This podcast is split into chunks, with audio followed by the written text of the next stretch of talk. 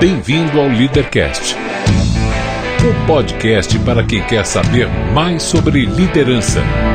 Apresentação: Luciano Pires.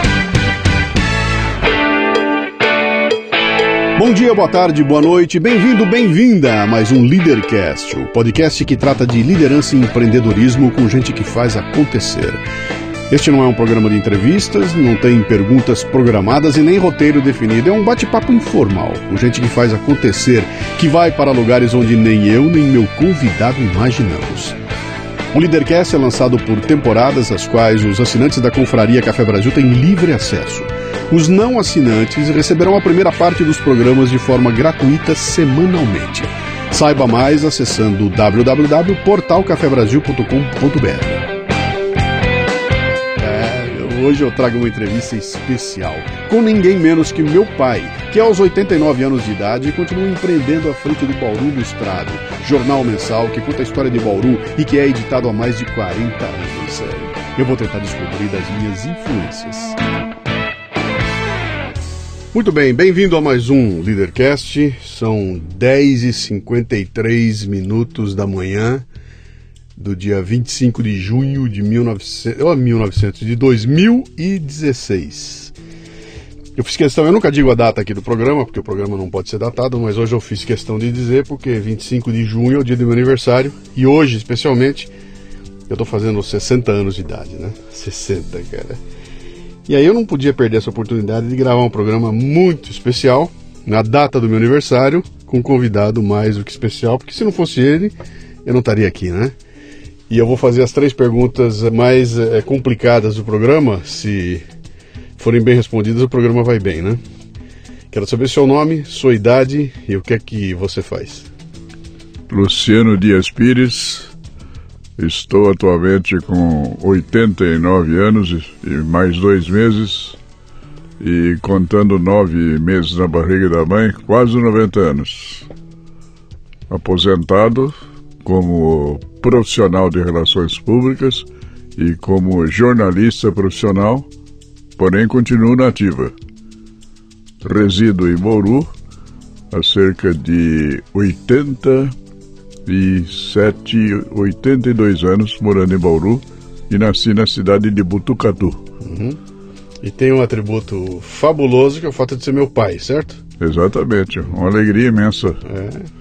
Eu com 60, ele com 89, 29 anos nos separam, né, da, da diferença, e o velhinho está aqui a toda. Eu não podia perder essa, essa chance de trazê-lo aqui. Nós vamos bater um papo aqui falando um pouco da história, vamos falar um pouco sobre liderança e empreendedorismo, que tem umas coisas que meu pai andou fazendo na vida aí que, de certa forma, explicam o que, que é que eu faço hoje, como é que é o Café Brasil, né?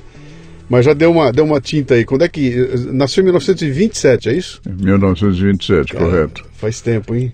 Faz um pouquinho de tempo, viu? Comece a contar um pouco da sua história lá em Bauru. Como é que foi? Como é que foi? É, eu nasci em 27. O, o meu pai, naquele tempo dos coronéis, era, tinha gráfica, né? Naquela época não falava gráfica, era tipografia. E ele era. Esse pessoal, quando montavam a tipografia, eles também montavam pequenos jornais. E meu pai sempre teve jornais onde ele militou em Avaré, Itatinga, né? Mas a mãe dele, a minha mãe também colaborava, tinha uma redação incrível.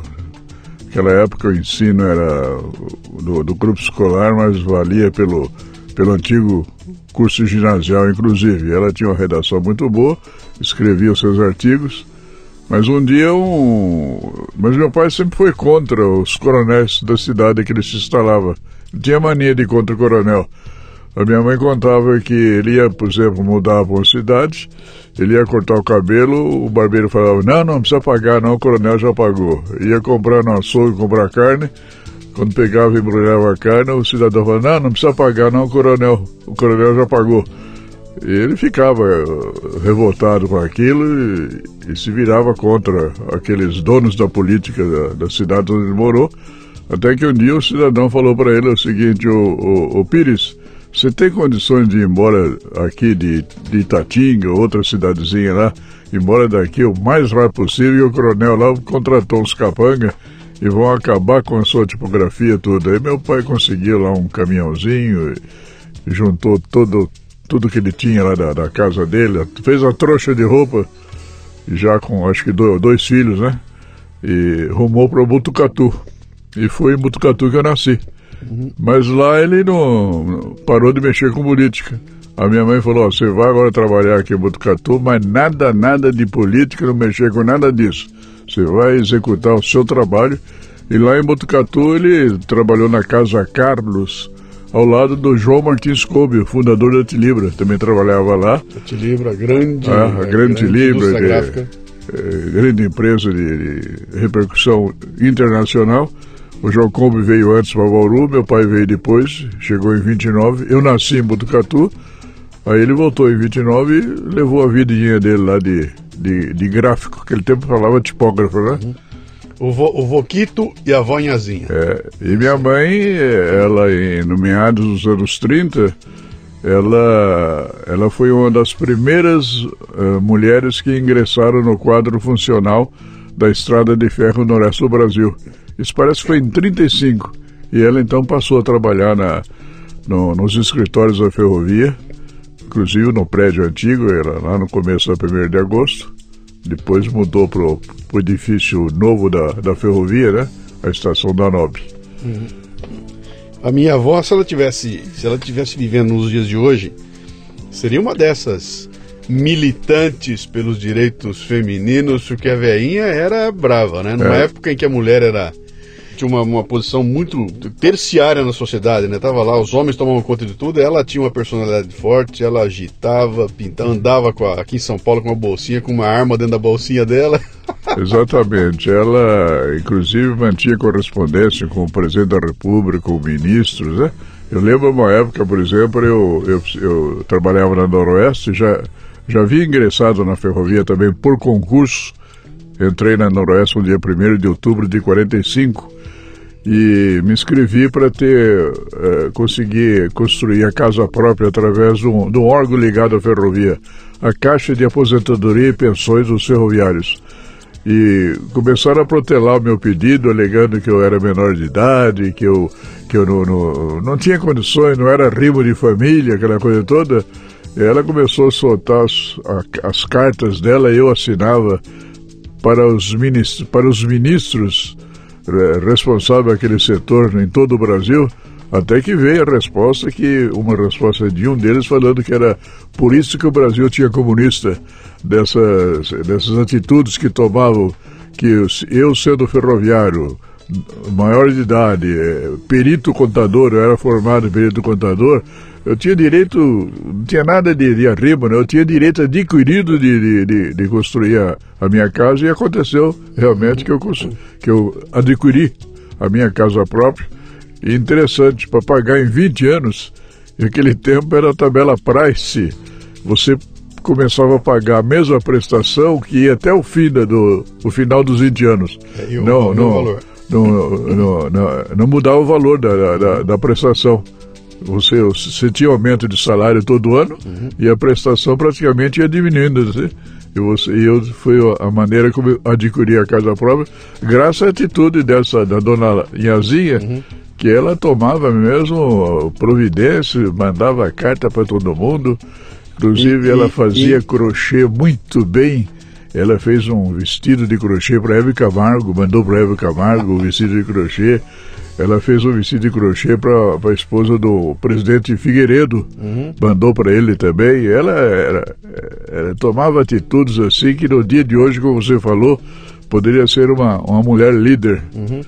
E, a, e, é engraçado que ela tá, ela estava em Bauru e ela não conhecia ninguém dessa turma. Ela tomava providência e escrevia para o ministro. Tente você que está ouvindo a gente aqui imaginar você hoje mandando uma carta para o ministro e recebendo uma resposta do ministro sobre aquilo que você está pedindo lá, né? Era um outro mundo, era um outro tempo, né? Mas uh, uh, você foi estudar onde? Eu? Começou estudando onde? Eu comecei estudando em Bauru no Grupo Escolar Rodrigues Abreu, que era a primeira escola de nível primário de Bauru, na Avenida Rodrigues Alves. Eu fiz lá até o terceiro, metade do quarto ano.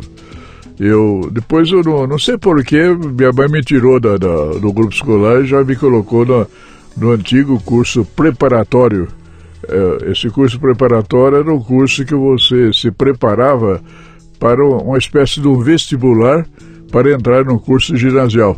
Você não podia entrar no curso ginasial naquela época sem prestar um, esse concurso, esse pequeno vestibular. Aí eu fui, fui fazer o vestibular no Colégio São José, mas lá não gostei. Eu falei para minha mãe que lá rezava toda hora.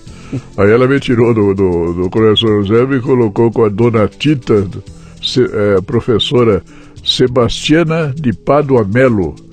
Ela é, é mãe daquela professora que escreveu vários livros sobre ensino.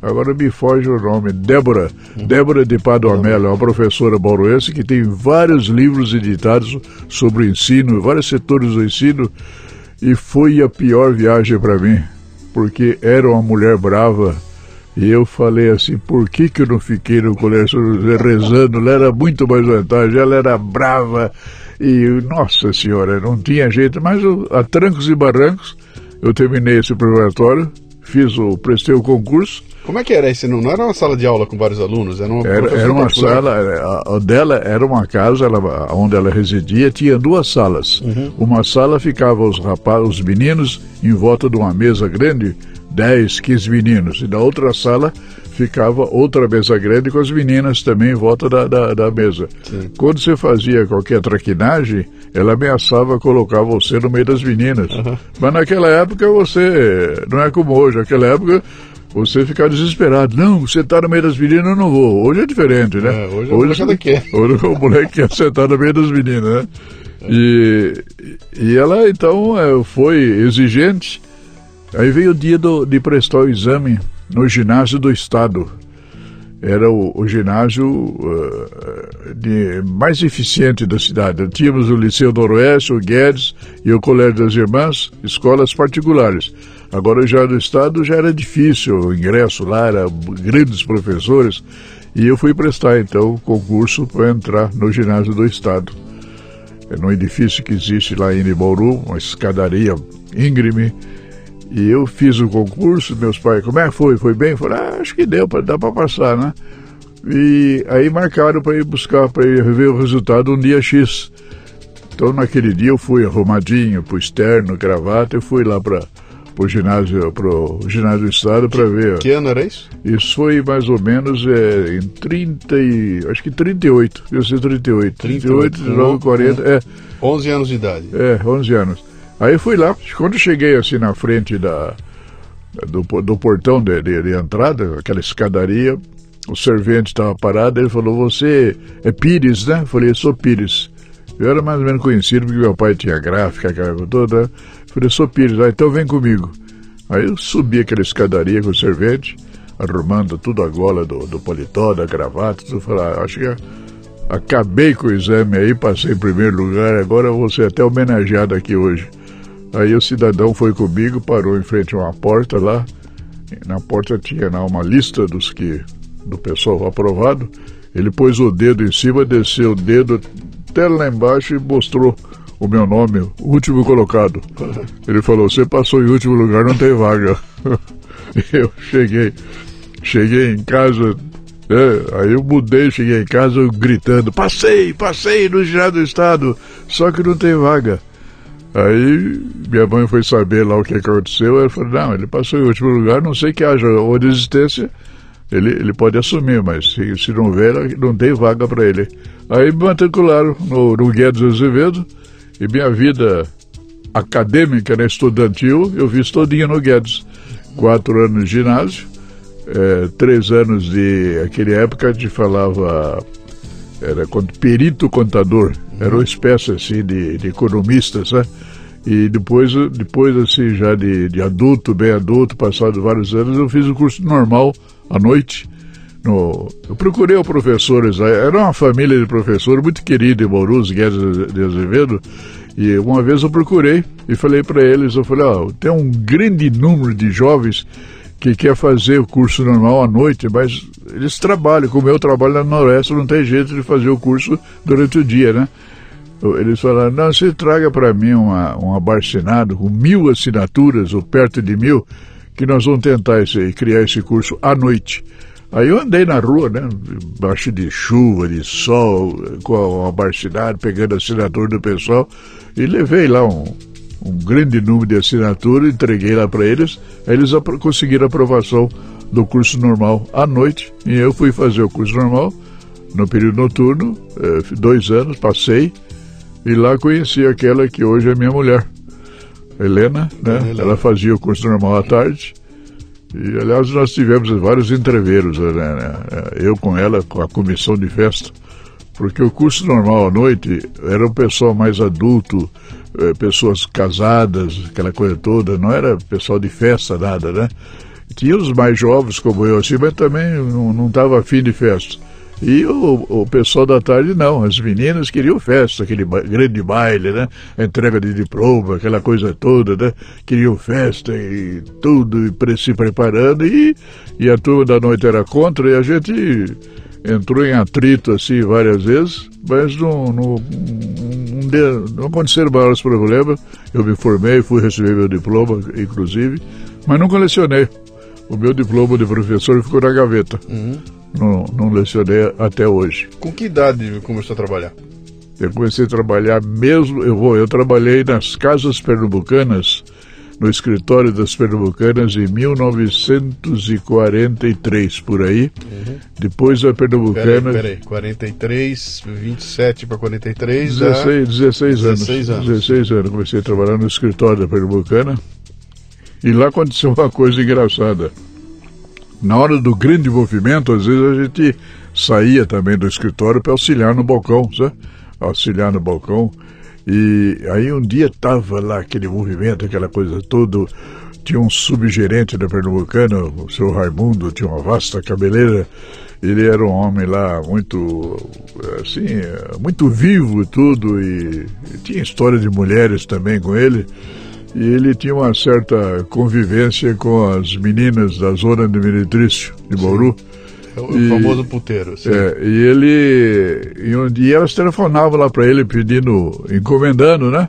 E ele mandava assim, amostras de tecido, de seda, e várias amostras. Elas escolhiam, o rapaz anotava tudo, voltava, fazia nota fiscal, entregava. E não tinha ninguém para ir naquele dia lá. Eu era 16 anos ainda, quer dizer, menino, não, não tinha malícia, não tinha nada. Ele falou, Luciano, você vai lá na zona. Eu falei, mas eu? Na zona? Falou, não, você vai. Mas eu não sei, nunca fui lá, não sei o que, que é isso aí. Não, você vai lá, procura lá fulana, ela está esperando, você vai lá essas amostras todas, vai mostrar lá para ela e ela vai, vai escolher, você anota tudo, depois vem aqui, tira a nota, manda os panos, recebe tudo. Eu falei, mas e logo eu falei, não, não tem outra, é você mesmo.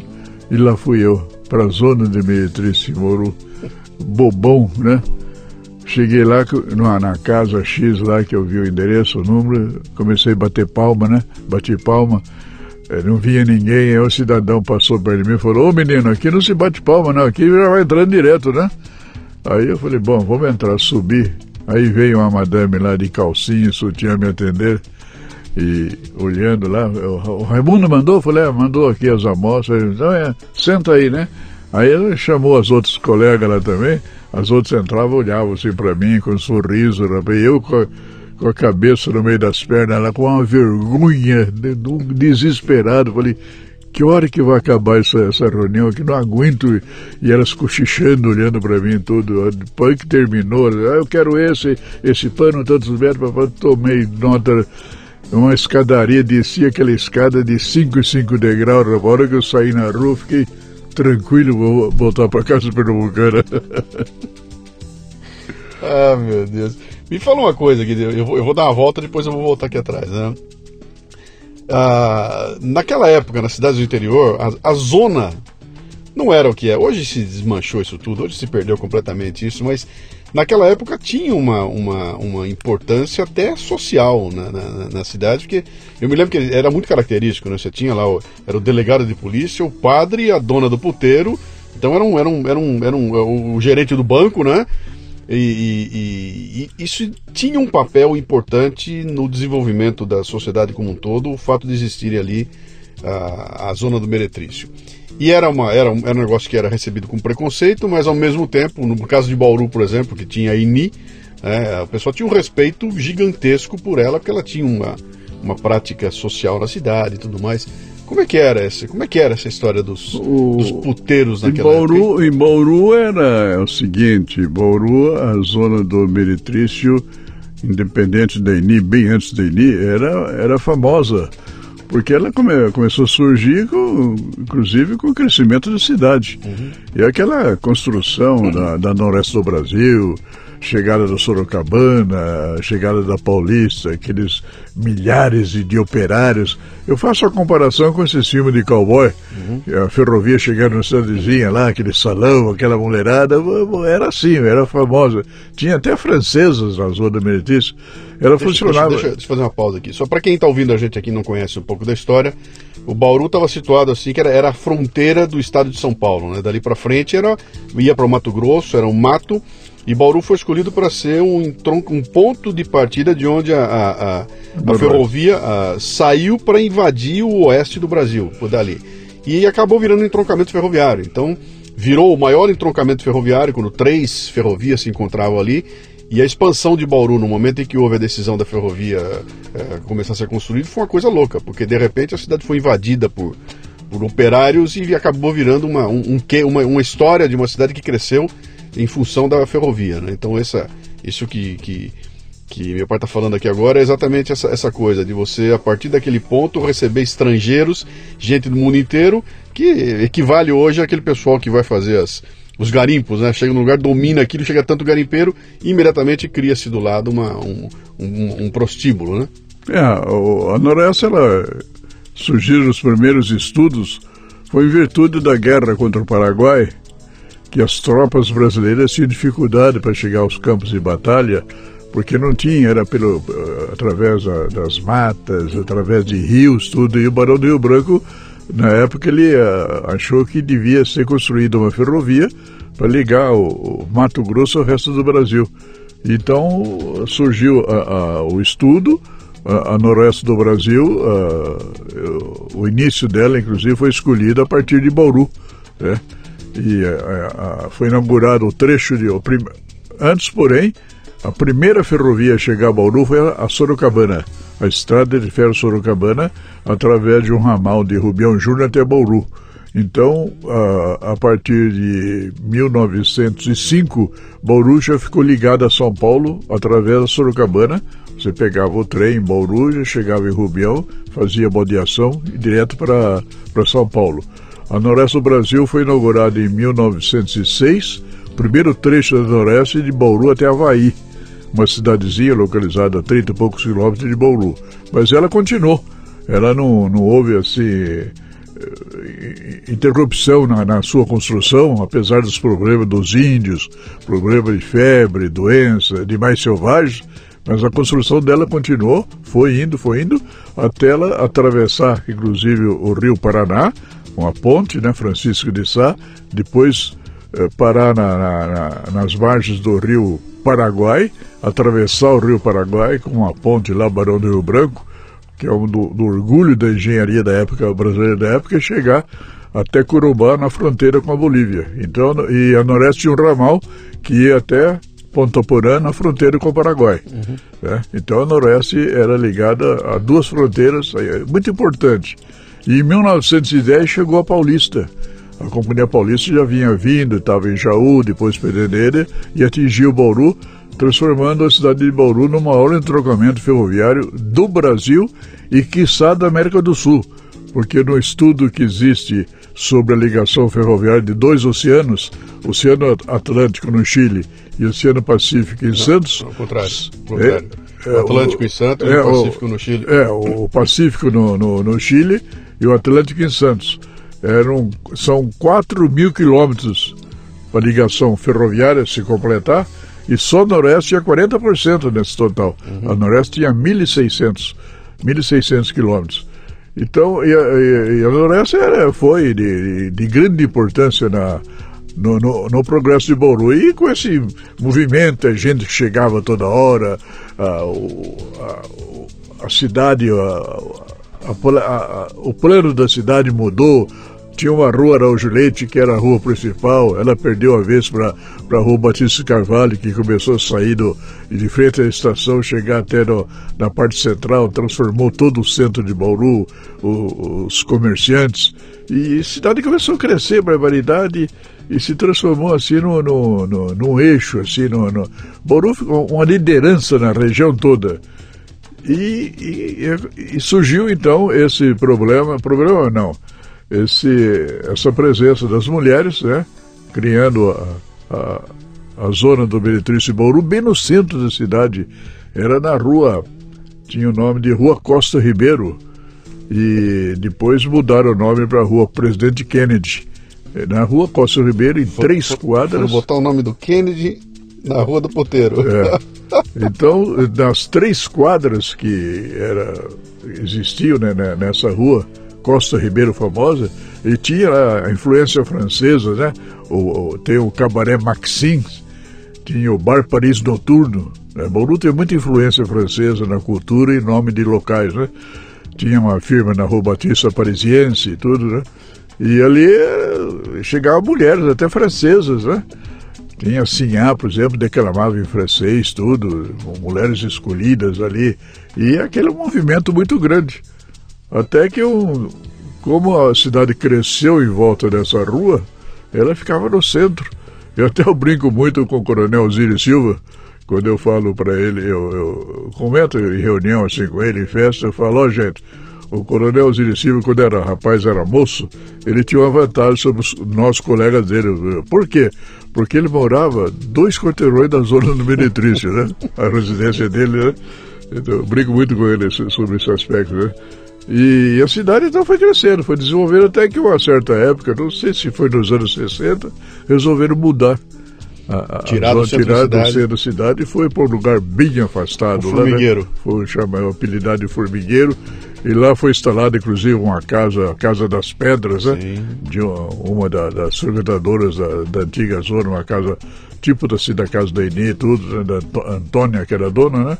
Lá tinha essa Casa das Pedras, outras casas redondezas, mas com o tempo foi, isso aí foi desaparecendo, acabou de uma vez. Enquanto que a Inê ficou lá no, no trevo, né? No então, trevo... deixa, deixa, deixa, eu dar um, deixa eu contar um lance interessante aqui. Nos anos 70, talvez tenha sido em 72, 73, eu acho que eu tinha 18 anos de idade, uma coisa assim. O Formigueiro era um núcleo, a Eni era o outro núcleo, a gente vai falar um pouquinho mais dela aqui, né? E ali dentro do núcleo do Formigueiro, que era tinha de todos os níveis, o que pudesse imaginar lá, né? Mulher de todo nível, e a Casa das Pedras era o melhor, era a melhor instalação que tinha lá dentro do Formigueiro, né? E ela eh, ficou muito tempo meio perdida lá, meio parada, e, e houve uma, uma reconstrução e foi reinaugurada. E nessa reinauguração o pessoal fez um negócio legal lá e mandou convites para todo mundo. E chegou um convite na minha casa para o meu pai. um convite para meu pai ir na inauguração da Casa das Pedras. Evidentemente que eu nem sei nem se ele viu, se ele ia, mas eu sei que eu peguei o convite. Catei o convite, a hora que eu vi, falei, puta, mano, peguei um amigo meu e fomos nós dois no lugar do meu pai, com o convite do meu pai para a inauguração da Casa das Pedras. E eu também, moleque de tudo, né? Fomos eu e e aliás, o Guilherme, que hoje é meu, é meu cunhado, né? Fomos, fomos nós três lá. E chegamos lá, o, chegamos eu, o Guilherme, o Guilherme é o filho do Tuta, né? O Tuta super conhecido em Bauru, o Guilherme chegou lá e bateu, ah, eu sou filho do Tuta. Ah, o Tuta! Né? A gente entrou, sentamos numa mesinha ali, teve show, teve show de, de artista é, é, paulista, foi uma coisa impressionante, né? uma baita festa que eu acabei com 17 anos de idade, talvez, é, frequentando ali por causa do convite que chegou pro meu pai. Mas eu estou contando essa história toda para mostrar como a, essa questão da, da, da zona do meretrício estava imbuída na sociedade. Quer dizer, não era aquela coisa é, é, fora do ambiente social, fazia parte da cola social manter a zona do meretrício e aquele era um lugar de grandes encontros, era um lugar de reuniões e, e o exemplo acabado disso foi a INI, né? Como esse programa aqui é um programa de empreendedorismo e liderança, vamos conversar um pouquinho, conta um pouquinho essa história da, da INI, porque a INI é um grande case de empreendedorismo que, olha, para ser repetido vai ser complicado aqui no Brasil. É, a INI ela funcionou inicialmente lá na, na, na zona do Meretrício, do centro da cidade, mas não na rua Costa Ribeiro, que depois mudou de nome para a rua. O nome atual lá, Presidente Kennedy, ela ficava na Rio Branco perto da, da Costa Ribeiro. Ela adquiriu, era uma pensão, era uma cidadã que era dona dessa pensão, vendeu para a Eni, e ela ali começou a explorar, trazer moças bonitas e várias. A, a já começou como dona. Ela, já, é, ela comprou, ela, ela. Eu acho que quando ela chegou em Bauru, ela frequentava alguma dessas casas. De Depois... onde ela veio? Sabe de onde ela veio? É. Sabe a origem dela? Eu sei, acho que é do sul, viu? Rio do Sul, não sei bem. Não estou bem lembrado, né? E ela. Eni Cesarino. É, Eni, Eni Cesarino. E ela adquiriu essa pensão. Acho que pensão localizada talvez na Costa Ribeiro. Depois ela mudou para essa casa melhor na, na rua Rio Branco. Logo que chegava na. Era a primeira casa é, encostada na, na, na, rua mesmo da, da Costa Ribeiro, da, que era o, o grande centro da. O grande centro assim do, da zona do Meretrício, né? Que, que ano nós estamos? É? Que ano nós estamos? Ah, sei o que, não sei, cinco, menos, acho que na década de 50, né, 40, uhum. 50, né, ela, aí ele, começou a frequentar e trazendo moças bonitas, bem arrumadas, bem vestidas, né, não, não, não era, não, não exploravam nada os clientes, né, e começou a ser um centro de, de presença, assim, de empresários, de políticos, né? Tinha alguns que chegavam, fechavam a casa por, por, conta deles mesmo, quer dizer, não entrava mais ninguém, ficava lá aquela, aquela festa de madrugada toda. E, e, e aí, no seguinte também, aconteceu um fato interessante uma vez, eu recebi a visita de um casal na minha casa para ver coleções, números antigos de jornal que eu faço, histórico de Bauru. E começamos a conversar e ela, a moça falou, pois é, minha mãe adora esse jornal. Quando ela recebe, ela fica vendo o jornal, lê, comenta, né? Eu falei, seu pai, o que que faz? Ah, meu pai está meio doente e tal, mas, ele trabalha no quê? O que, que ele fazia aqui? Aí ela, ela virou para o marido e disse, posso falar? O marido, é, fala. Posso falar mesmo? Ela fala. Oh, a minha mãe falava que ela foi a maior, ela foi a, ma, a maior mulher da vida de Bauru. Ela vendeu para Eni a pensão dela, a Eni transformou naquela casa dela lá, a Eni que ganhou as honras todas e, da grande prostituta, mas fui eu que comecei. Um dia ainda vou falar isso, vou contar essa história toda, né? que eu não admito que ela receba as honras de ter sido a mulher, a melhor mulher da zona de Bauru, enquanto eu fiquei no esquecimento, né? Eu não falei mais nada. O senhor descobriu que estava conversando com uma legítima filha da puta. eu eu não, não, não, não, entrei mais no assunto, eu lembrei da carinha dela, entendeu? Aí eu lembrei da cara da, quando ela era mocinha em Bauru, tudo, né?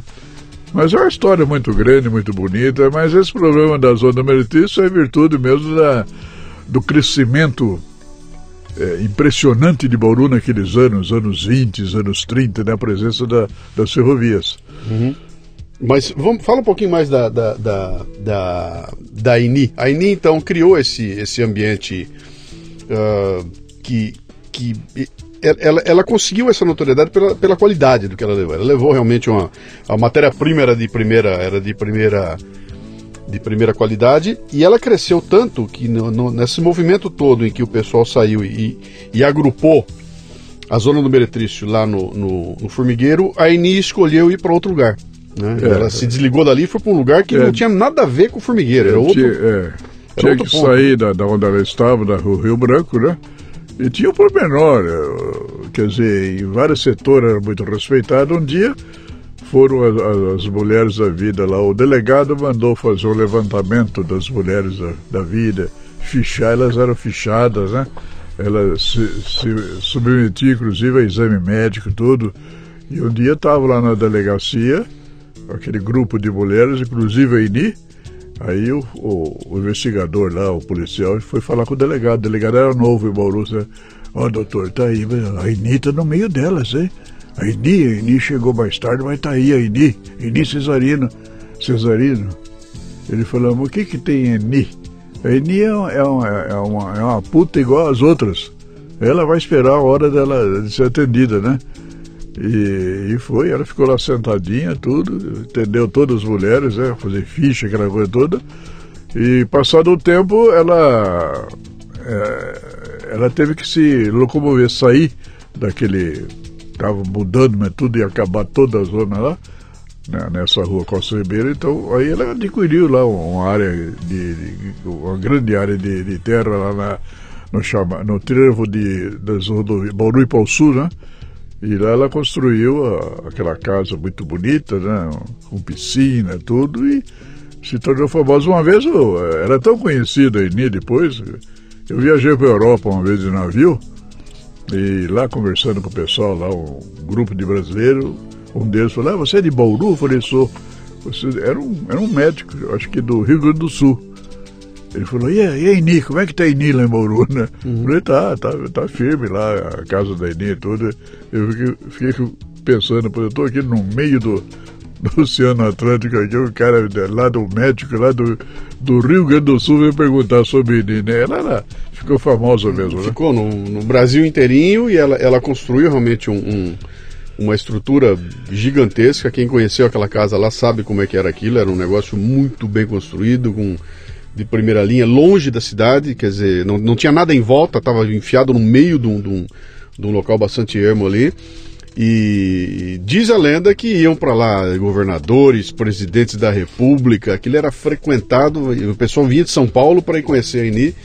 Por causa da qualidade do, do, do eu, serviço uma, que ela prestava. Uma vez eu, eu como na minha função de profissional de relações públicas da, da rede ferroviária em Bauru, sempre recebia a visita dos engenheiros que vinham da rede do Rio de Janeiro, de São Paulo. Eu recebia lá as, aquelas reuniões festivas, reuniões de estudo, tudo. Aí uma, uma, uma tarde eu, uns três ou quatro deles que queriam conhecer a Eni. E como é que a gente vai lá? Eu falei, não, eu, eu levo você, eu acompanho vocês lá à noite, né? Aí nós, nós fomos entrar no meu carro, fomos lá na Eni. Aí quando entramos assim né, na, no estacionamento, estava cheio de carro tinha uns 10 carros, tudo carro último tipo, importado, aquela coisa toda. Aí um diretor falou assim, ah, Luciano, vamos fazer Aí já tá, tá cheio de gente aí já, vamos embora, vamos voltar para a cidade, vamos jantar, não sei o quê. Falei, não, fica tranquilo. Esses caras aí são das meninas que frequentam aqui. Ah. são das meninas que frequentam aqui. São meninas de luxo, são meninas sensacionais, são ricas, são tem menina aqui que estuda filosofia, estuda em faculdade, tudo aquela coisa aí. Entraram lá, foram lá fazer uma visita toda. Então, é, isso demonstra a pujança assim, uhum. da, da Eni naquela época, né? E, e, e, tinha, e, tinha uma importância social aquilo. Isso merece um estudo de, de caso, pela visão que ela teve. Bom, anos depois, quando a Eni a Eni, a Eni foi esse sucesso todo ao longo dos anos 60, foi uma coisa fantástica. Foi ao longo dos anos 70 e foi terminar no final dos anos 70, né? Que que aí ela morreu e aquilo acabou. É, e... Acabou, depois ela ficou doente, ficou com problema na vista, ficou muito doente. O pessoal que trabalhava com ela lá meteu a mão também, tudo, ajudou muita gente, gente que ela, que ela ajudou se virou contra ela também, entendeu? Teve, teve um fim triste depois de ir, né? E o, e o, enterro dela foi um grande acontecimento na cidade, porque estava todo foi, mundo foi. lá, né? Exatamente. Inclusive o seu Luciano estava lá, não estava? Não, não, lembro se eu fui lá. Se eu fui, eu fui, é, é, assim, em termos profissionais, é, né? tá a cobertura por jornais, né? Isso, né? tá assinando, tá bom, tá bom. Mas eu fiz questão de chamar isso aí, porque é, realmente essas histórias das cidades do interior, todas elas têm uma, têm uma história parecida aí, né? Mas aí, senhor Luciano, tem uma historinha interessante da dona Inhazinha fazendo um uniforme. Que, ela, ela fazia trabalhar, ela, trabalhar, ela botou um uniforme. Ah, ela costurava toda a roupa minha, tudo. Tem duas histórias assim. Um dia ela achou lá um, um corte de um pano preto no fundo de um cesto lá de tecido, lá, coisa que ela guardava. Ela fez uma camisa preta para mim. Eu tinha acho que uns nove anos de idade.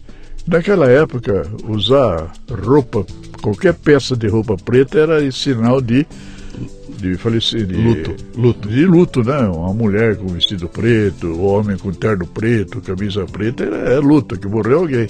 Ela fez a camisa preta eu vesti fui para a escola né? no caminho os meninos lá o colega ô quem que morreu na sua casa? Aí cheguei lá no, no grupo escolar lá os outros mas quem que morreu né eu, não, morreu ninguém. Eu estou usando essa camisa assim. Cheguei na classe, sentei a professora, ah, coitadinho do Luciano. Quem que morreu na sua casa?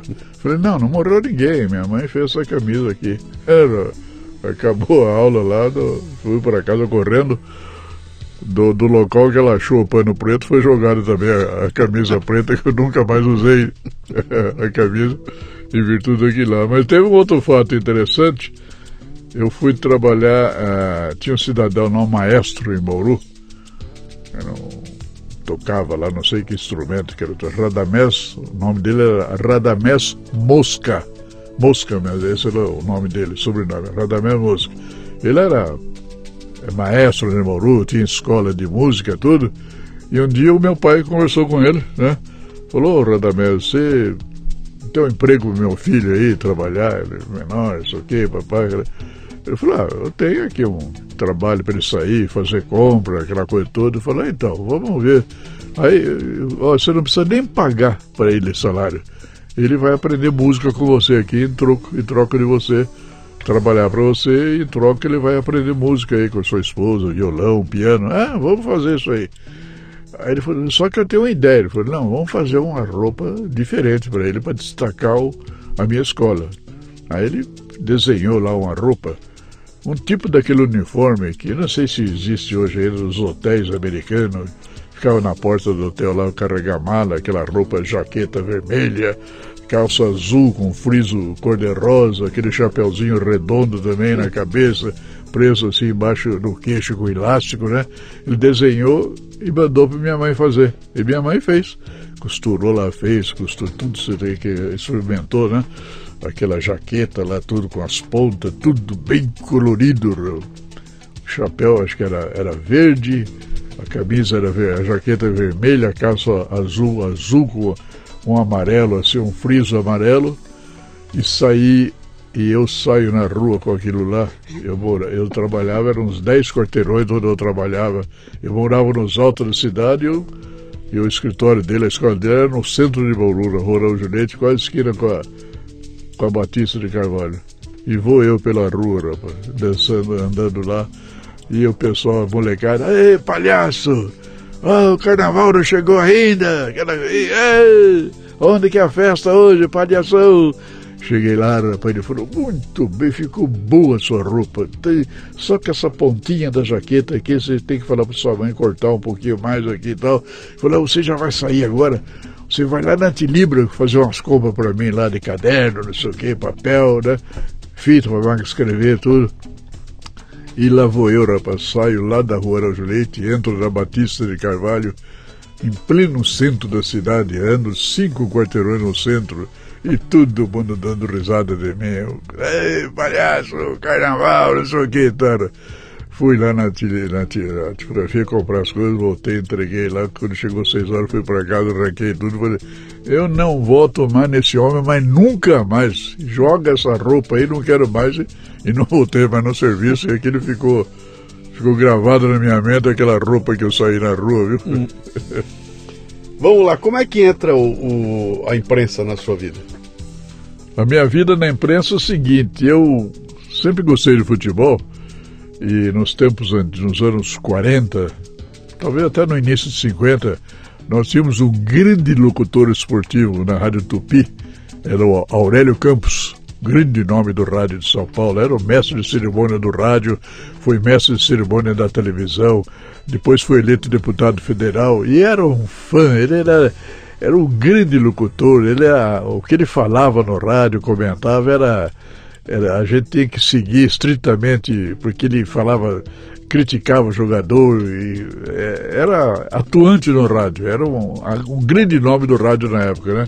E eu então é, gostava a barbaridade de, da narração dele, tinha os, os comentaristas, né? Os outros, Geraldo Bretas, outro comentarista, Ari Silva, né? E eu era fã dele, né? Eu falei, puxa vida, um dia um dia eu quero ser locutor de rádio, né? Que nem ele, né?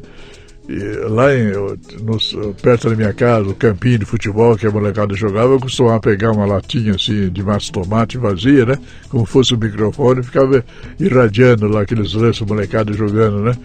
E fiquei conhecendo lá, depois a, a, em 34 inaugurou a Bauru Rádio Clube, né? A estação de rádio, e meu, meu pai tinha uma gráfica lá perto, eu sempre ia lá na, da, da emissora, ficar vendo assim, o, o locutor falar e ficava pensando, falei, como é que o cara fala aqui e sai lá no rádio, lá no outro quarteirão, a voz dele sai lá no outro lado, não sei o quê, né?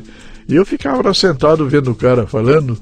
E depois teve a Copa do Mundo em 38, né? Meu pai foi uma transmissão de rádio primeiro. Galiano Neto transmitiu a Copa do Mundo, os Jogos do Brasil. E meu pai, então, foi. Com... Quando inaugurou a, a Moro Rádio Clube, meu pai, com sócio, eles foram a São Paulo e pegaram representação de rádio para vender na gráfica, na, na frente da, da papelaria da gráfica, né? Era rádio piloto e rádio cacique. Ah, aparelho de rádio. Aparelho de rádio. Então uhum. ele punha lá, ele, ele, ficava ligado o dia todo ouvindo a, a G8, né? A, a Moro Rádio Clube. Por isso que eu ficava andando lá, ia ouvir lá, falar como é que fala aqui, sai aqui, aquela coisa toda.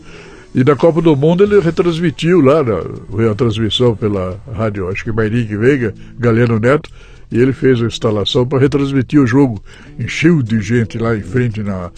A, a, gráfica dele ficava ali na rua, na quadra 6 da, da 1 de agosto, em frente ali onde funcionou muitos anos o Hotel Central. E aquilo... só, só, só um detalhe para você que está ouvindo aqui, lembre-se o seguinte, que nós estamos em 1938 e o que meu pai está dizendo é que ia ser transmitida uma Copa do Mundo, que era uma, era, uma, era uma novidade absoluta. A Copa do Mundo transmitida pelo rádio e o pessoal se reunia na rua para ouvir o áudio que estava sendo transmitido, porque era uma novidade absoluta. Quer dizer, rádio em rede mundial, isso já era uma novidade absurda naquela época. Né? É, porque no, naquele tempo nem todo cidadão tinha condições de comprar um rádio. Uhum. Né? Não tinha aquele plano que tem hoje, foi 50 meses, não tinha nada disso. Então o pessoal ia lá para quem tinha rádio em casa juntavam 30, 40, 50 pessoas né, para se ouvir a transmissão. Esse, esse campeonato, o Brasil foi chegou lá assim, sem qualquer credencial para esse campeonato, começou a ganhar os jogos, tudo e aquilo. Eu, por exemplo, cinema, eu ia ao cinema na Vesperal, na hora do jogo, não, não podia perder o, o filme do Flash Gordon, né? Então eu ia na Vesperal do cinema e durante o jogo. E quando o Brasil marcava um gol, eles cortavam o fio e aparecia na tela. Brasil 1, Tchecoslováquia 0. Uhum. Era aquele povo dentro do cinema gritando, pulando os adultos e as crianças, né? Então ele instalou a, aquela venda de rádio toda e eu ficava ouvindo e começou a crescer em mim um, um interesse pelo rádio. Né? Aurélio Campos, aquele meu ídolo, né? E rádio, como é que é? Foi indo, foi indo, foi indo.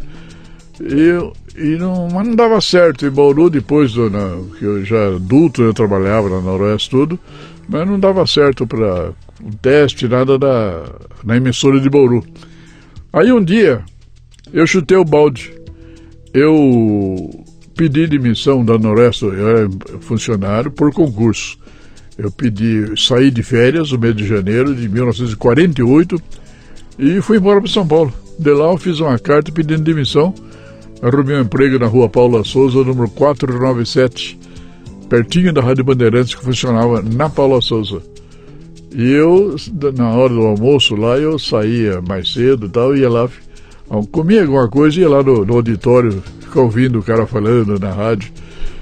E eu tinha parentes que trabalhavam em rádio em São Paulo, o Mauro Pires, na Rádio Difusora, Capitão Furtado, Arevaldo Pires, na, na Tupi, tinha também na Bandeirante o Tirso Pires e o Alceu Pires. O Tirso, inclusive, escreveu um livro sobre a história do rádio. Foi publicado em 51. Eu tenho um volume desse livro contando a história do rádio no Brasil. E eu pedia para eles: ó, oh, me arruma aí um teste, aquela coisa toda, né? E eu, na Bandeirante foi possível. Aí um dia o Mauro me telefonou: ó, oh, um teste aqui. Você vem tal dia aqui. Eu ia lá, não dava certo. Ia, não dava, até um dia deu certo. Mas nesse dia foi engraçado. Eu estava sentado lá no corredor, né, na rádio Tupi, o difusor do Tupi, sentado no corredor esperando ser chamado, né? Aí uma hora eu vi lá, passou para mim a, Hebe Camargo, menina, ainda meninota, né? Dermerval da Costa Lima, né? Eu conheci esse pessoal do, de ler, né? É, Najib Cury, outro grande nome, eu, fulano, ah, o maestro Erlon Chaves passando por mim ali, eu sentadinho ali no, no, no banco. Aí de repente eu olho lá longe e vinha vindo Aurélio Campos, o meu ídolo. Ele vinha andando, eu falei, nossa, Aurélio Campos, né? Ele passou por mim, assim, olhou para mim e falou, bom dia, jovem. Nossa, eu escorreguei na cadeira, quase que eu caí na cadeira, recebi um bom dia do grande Aurélio Campos. Nossa, eu fiquei. Aí apareceu outro, outro monstro sagrado do rádio, Homero Silva outro grande nome, apresentador do rádio e televisão, foi deputado estadual também. Ele tinha um programa Clube Papai Noel que revelou muitos cantores, inclusive Hebe Camargo, o João Chaves, maestro, revelou muitos nomes do rádio de São Paulo e ele, ele chegou lá e falou, você que é o Luciano, primo aí do Mauro, falei, sou, vem comigo. Ele, acho que é tarefado também, muito problema lá, e me chamou, ó, tá vendo aquele estúdio, você vai lá, tá um texto aqui, você vai naquele estúdio, microfone, lê esse texto, fico aqui ouvindo, né? Mas não me deu o texto bem antes para me ler, assim, né? olhar, dar uma lida antes, mas já li, fui de chofre assim no microfone, li o texto, aí saí, ele falou, é, você tem uma voz grave, só que você vai treinar bastante, mas treina, treina, treina, e daqui seis meses você volta para outro teste. Olha, se ele não tivesse morrido, ele estava me esperando até hoje, porque eu nunca mais voltei para lá, né? Nunca mais voltei, hum. perdi o entusiasmo, né? E nesse meio tempo chegou uma, uma carta dos meus pais dizendo que eu estava para ser chamado para assumir outro cargo na, na, na estrada de ferro que eu havia, quando eu saí de lá, eu havia prestado um outro concurso para um cargo melhor e financeiramente melhor também e que estava para sair o meu processo para comprar casa própria, também pela caixa da, da Noroeste, da ferrovia. Aí eu falei, ah, sabe o que, eu vou, vou voltar para o Bauru. Aí pedi demissão do emprego, não quiseram que eu saísse, iria aumentar meu salário, falei, não, eu vou voltar para o Bauru, não tem jeito. Aí deixei aquela São Paulo, aqueles sonhos que eu tinha de cinemas da época, Cinemetro, o, aqueles passeios na rua Conselheiro Crispiniano, Barão da Pitininga, ver o meu Corinthians jogar no Parque São Jorge. Aí eu deixei tudo para trás, voltei para Bauru, assumi o, o, meu emprego da Noreste. Aí eu fui trabalhar no. Me convidaram. O, o, o Esporte Clube do Noreste era o clube autenticamente ferroviário. Era só de, de, a diretoria ferroviária, aquela coisa toda. Tinha gente da cidade também, mas a é, maioria tudo foi fundado por ferroviários, né? Aí eu fui convidado para exercer uma função no Departamento Social do Noroeste. E, de propaganda também. E lá conversando um dia eu falei, gente, por que vocês não. Vamos instalar um serviço de som como tem no Pacaembu aqui no estádio? E a gente pode até conseguir propaganda em benefício do clube, ler a propaganda, anunciar gol no Pacaembu, gol aqui, gol em Santos, aquela coisa toda. Serviço de alto-falante no é, estádio. É, serviço de alto-falante. Aí eles toparam pegar lá o funcionário da Noreste que mexia com essas coisas, compraram lá o, aparelhagem, instalaram e eu fiquei então o, o chefe do serviço de alto-falante do estádio Alfredo de Castilho, né? Eu mesmo procurava propaganda, eles procuravam também, lia os textos no intervalo, antes e depois do jogo, dava resultado do, do, das partidas que estavam acontecendo no resto do Brasil. E um dia, a, a, a Bauru Rádio Clube, é, no período noturno, a Bauru Rádio Clube ela começava a funcionar às 7 da manhã e até às 11 da noite. Não tinha nada de funcionar de madrugada, nada, isso né, nem, nem pensar. E à noite, das 8 às 11, eram dois locutores que trabalhavam, cada dia um que falava, né? Cada um que falava. E um deles pediu demissão, então estava faltando um locutor para aquele que falava com, com esse que saiu, acumulou, ele falando todo dia, mas tinha que ter mais um, fazer o ping-pong. Aí um dia na saída do estádio de Castilho, o José Fernando Amaral, que era o, um dos grandes locutores, um dos grandes nomes da radiofônica de Bauru, José Fernando Amaral, ele falou para o Leandro Simonetti, olha, Leandro, por que que leva esse rapaz aí do alto-falante fazer um teste lá? Porque se ele aprovar, já livra a gente de ter que falar à noite, né? Aí me convidaram, me convidaram, eu fui lá fazer o teste, e lembrando sempre daquele teste na, na Tupi, né? Falei, será que vou, vão repetir comigo aquilo?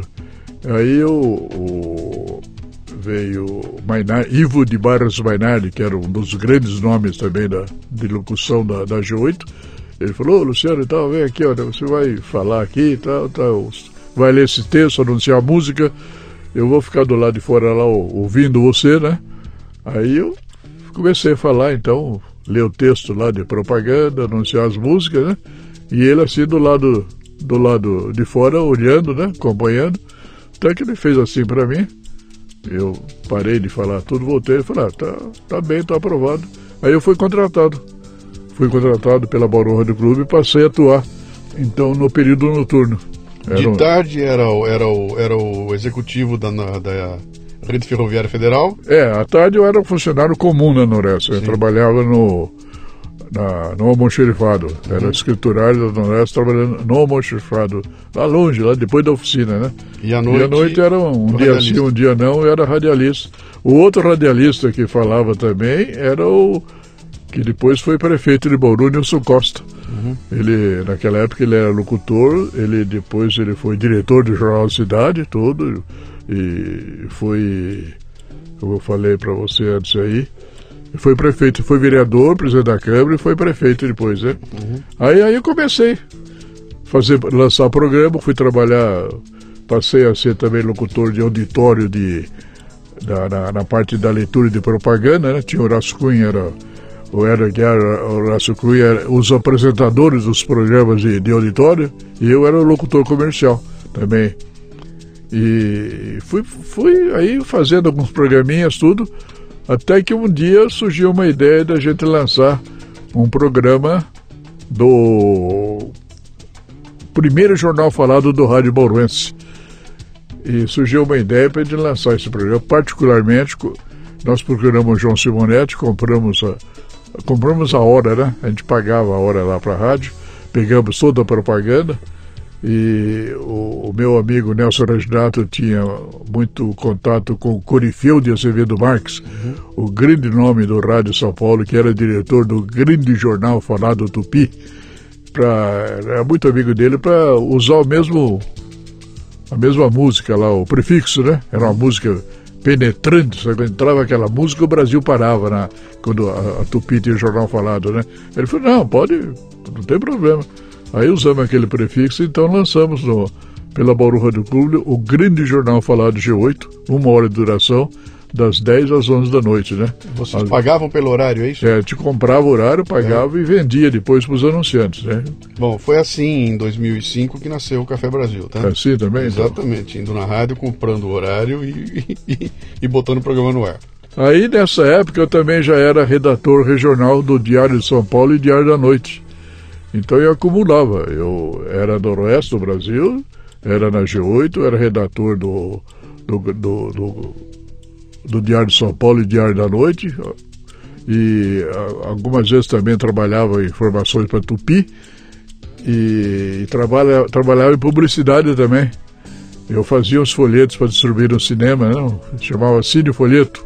Distribuía todo domingo nos cinemas fazia o folheto para distribuir no Campo do Noroeste também com propaganda, no hipódromo. Bauru teve um jockey clube, hein? Uhum. É, distribuía no hipódromo. Então eu era um homem dos sete instrumentos. Uhum.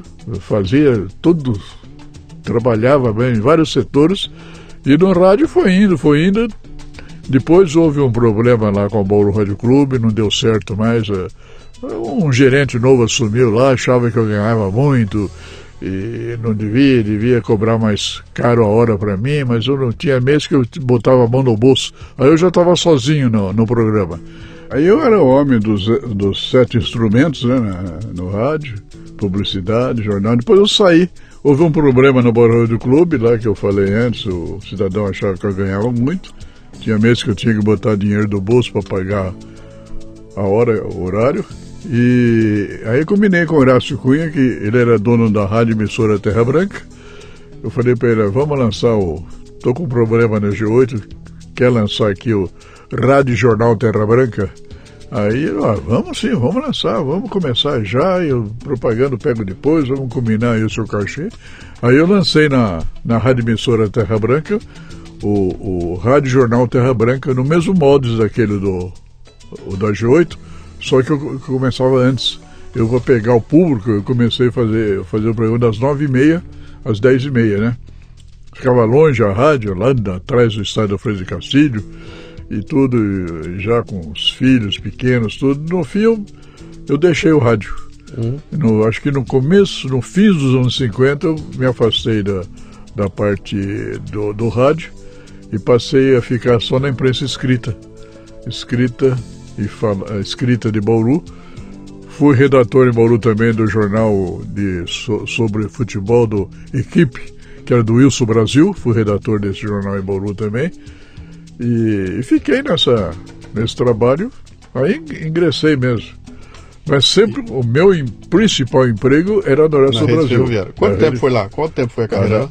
Na, na rede? É. Na rede eu entrei no dia 1 de outubro de 45 e me aposentei no dia 1 de julho de 82. Eu vou fazer esse ano, agora dia 1 que eu não parei de trabalhar, apesar do, dos quase 90 anos, eu vou, eu vou fazer 34 anos aposentado de aposentadoria.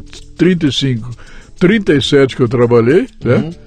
E, e fazer, vou completar agora então 34 de aposentado, uhum. mas jamais parei de trabalhar. Mesmo aposentado em 82, eu já eu, eu militava ainda. Na, o Diário de São Paulo não, porque ele encerrou as Quebrou, atividades sim. em 76, né?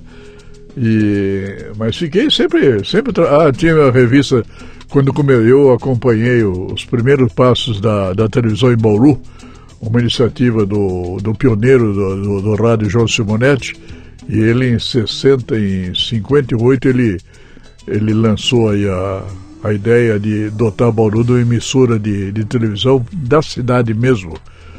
Ele mandou um expediente, uma carta, um ofício a Getúlio Vargas. Ele, era, ele tinha assim, uma, uma grande amizade com Getúlio Vargas. Problemas políticos. E ele mandou um ofício ao Getúlio pedindo uma, um canal para Bauru, alegando que um dia ia surgir as repetidoras né, nas cidades do interior e a cidade do interior não teria televisão própria. Aí o Getúlio autorizou, concordou, e ele então no dia, ele fim de 58 ele já começou. Ah, ele fez um acordo com a empresa de São Paulo que, que, que importava aparelhagem para televisão, Rebratel, e essa Rebratel fez um contrato com ele o seguinte: se você vender mil aparelhos de televisão, nós instalaremos todo para. daremos a, a estação de televisão instalada em Bauru. Só resta pegar a autorização. Aí veio a autorização do Getúlio Vargas, eh, foram vendidos mil aparelhos de televisão, e então começou a funcionar a televisão em Bauru. E eu, na época, passei a ser o redator da revista Sete Dias da TV. Era uma revista, não sei se existe até hoje, ela tinha uma edição para é, era de São Paulo e ela passou a dedicar uma página para Bauru, a edição de São Paulo. Depois faço o crescimento da televisão em Bauru, passou a fazer uma, uma edição só para Bauru da, da nossa televisão. Que produzia conteúdo próprio. Tinha novela, é. tinha novela, tinha, tinha novela, tinha programa de editório, tinha tudo.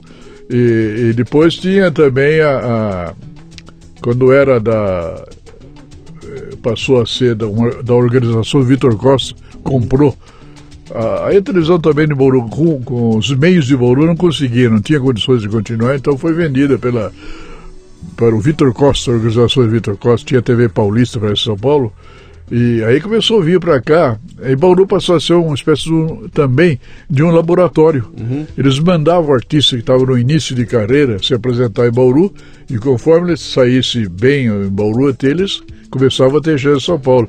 Assim aconteceu com o cantor Roberto Barreiro, Moacir Franco, Canarinho, né? Eles iam fazer programas em Bauru. E tinha também os programas eh, dos grandes nomes. Eram, tinha um programa chamava Marido Certo, Marido Errado.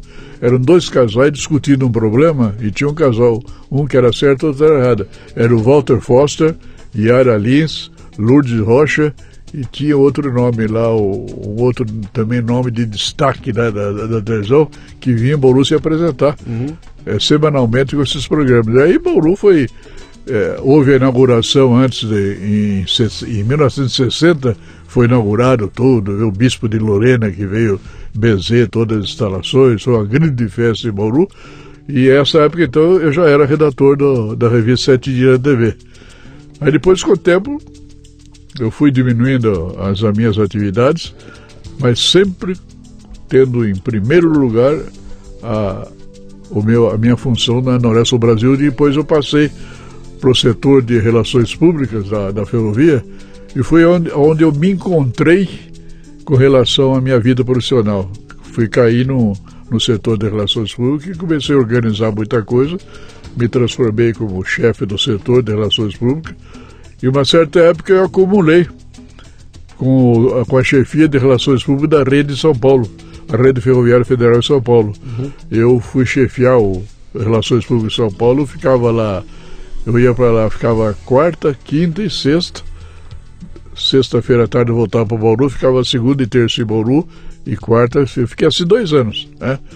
Mas aí vocês, os filhos, começaram já a dar trabalho, né? Minha mulher sozinha para tomar conta dos três, né? E eu cheguei e falei pro chefe lá, falei, eu não. Ele queria me levar definitivamente para São Paulo. Eu falei, ó, não, não posso, não veio para cá, é difícil, a vida aqui é difícil, São Paulo, não dá.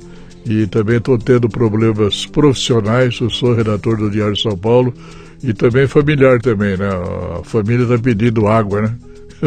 E a dona Helena como professora, né? Profe a minha professora. mulher lecionava, professora, tudo. Até que ele me liberou e eu fiquei só mesmo na chefia de Relações Públicas. Em Bauru. Da, em, em Bauru, da Brasil. Tive intensa participação em vários seminários de Relações Públicas na, no Rio de Janeiro, na Rede Ferroviária Federal. E é uma história assim. Muito que deixou bem. bastante aí, saudade. Aí nós vamos chegar num ponto importante. Um belo dia, pinta uma ideia do, o, é, que é o, é o, seu Café Brasil. O que é o Café Brasil para mim. Aliás, não dei uma coisa que a gente passou batido aqui. Quem é que fazia lá o amigo, amigo, não importa quem. Faça aí como é que é. Não era assim, amigo, amigo, não importa quem seja, preferirá como você Antártica, a estrela tutelar dos bons produtos, cerveja Antártica. Era uma, era uma, uma frase dita por um dos locutores esportivos da, uhum. da, daquela época, né? Da, uma fase e, áurea do, do rádio São Paulo. E eu né? ouvi isso a infância inteira, porque pintar e bordar, meu pai falava isso. Chegava na hora do almoço, aquele amigo, amigo, não importa. E acabou virando o bordão de entrada do Café Brasil, que não é à toa que tá lá. Eu abro o Café Brasil assim, né? Amigo, amigo, não importa quem seja. Bom dia, boa tarde, boa noite. Esse é o Café Brasil, eu sou o Luciano Pires. É, a gente tinha mania de repetir o que os grandes locutores falavam, né? Aquelas Luciano Dovari tinha as tiradas dele, Geraldo Zé de Almeida, né? Uhum. Canarinho, Canarinho, né? aquela coisa toda. E a gente. Vamos lá pro Bora Ilustrado. E aí, de onde vem isso aí? Na minha função na Noreste como profissional de relações públicas, para falar sobre a ferrovia, a importância da estrada de ferro, que chegava em duas fronteiras, duas ligações com São Paulo, aquela coisa toda, eu, eu tinha também que contar também, começar a contar a história de Bauru também, porque a Noreste, ela nascia em Bauru. Ela, o ponto inicial dela foi Bauru. Foi ela, sem dúvida nenhuma, as ferrovias foram o ponto certo aqui do progresso de Bauru, com aquela vinda quase que diária de, de gente para trabalhar e, e os passageiros que eram transportados. Então, para destacar na, no, no, cenário nacional a, a, importância da ferrovia da Noreste, eu tinha que falar também, contar a história de Bauru, que eu falava que eram duas histórias que se identificavam perfeitamente. Uma ferrovia e uma cidade construídas com, com, com, muito sacrifício, né, pelo trabalho do, de homens e mulheres, aquela coisa toda. E comecei a falar, então, contando, fui eh, pesquisando, vendo todas as informações de Bauru, comecei a, a, a, falar sobre a história de Bauru também, né? Bauru, cidadezinha, eh, nasceu com. O primeiro slogan dela era. Eh, como é que era lá? O capital da, da Terra Branca, né? Bauru, capital da Terra Branca.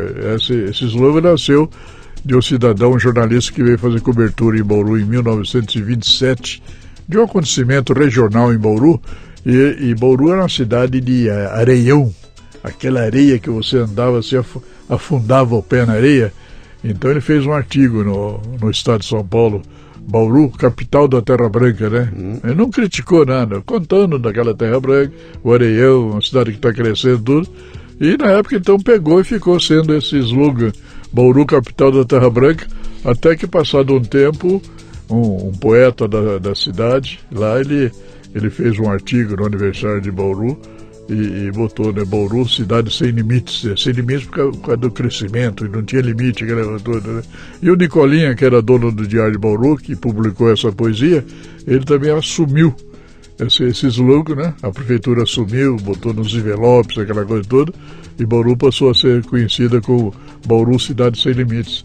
Então eu, eu comecei a escrever na, na Noroeste, tudo que eu falava sobre ferrovia, eu encaixava tópicos da história da cidade, é, a, a, importância para a ferrovia, para a cidade, a importância dela para a ferrovia e a importância para a cidade da, da ferrovia.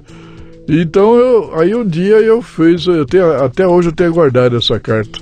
Eu fiz uma carta para o Nilson Costa, que era diretor do Jornal Cidade, propondo de, eu queria fazer um jornal meu particular, 5 mil exemplares, com 12 páginas, tabloide, né? E um jornal histórico. Aí ele me deu o preço, né? Custava tanto.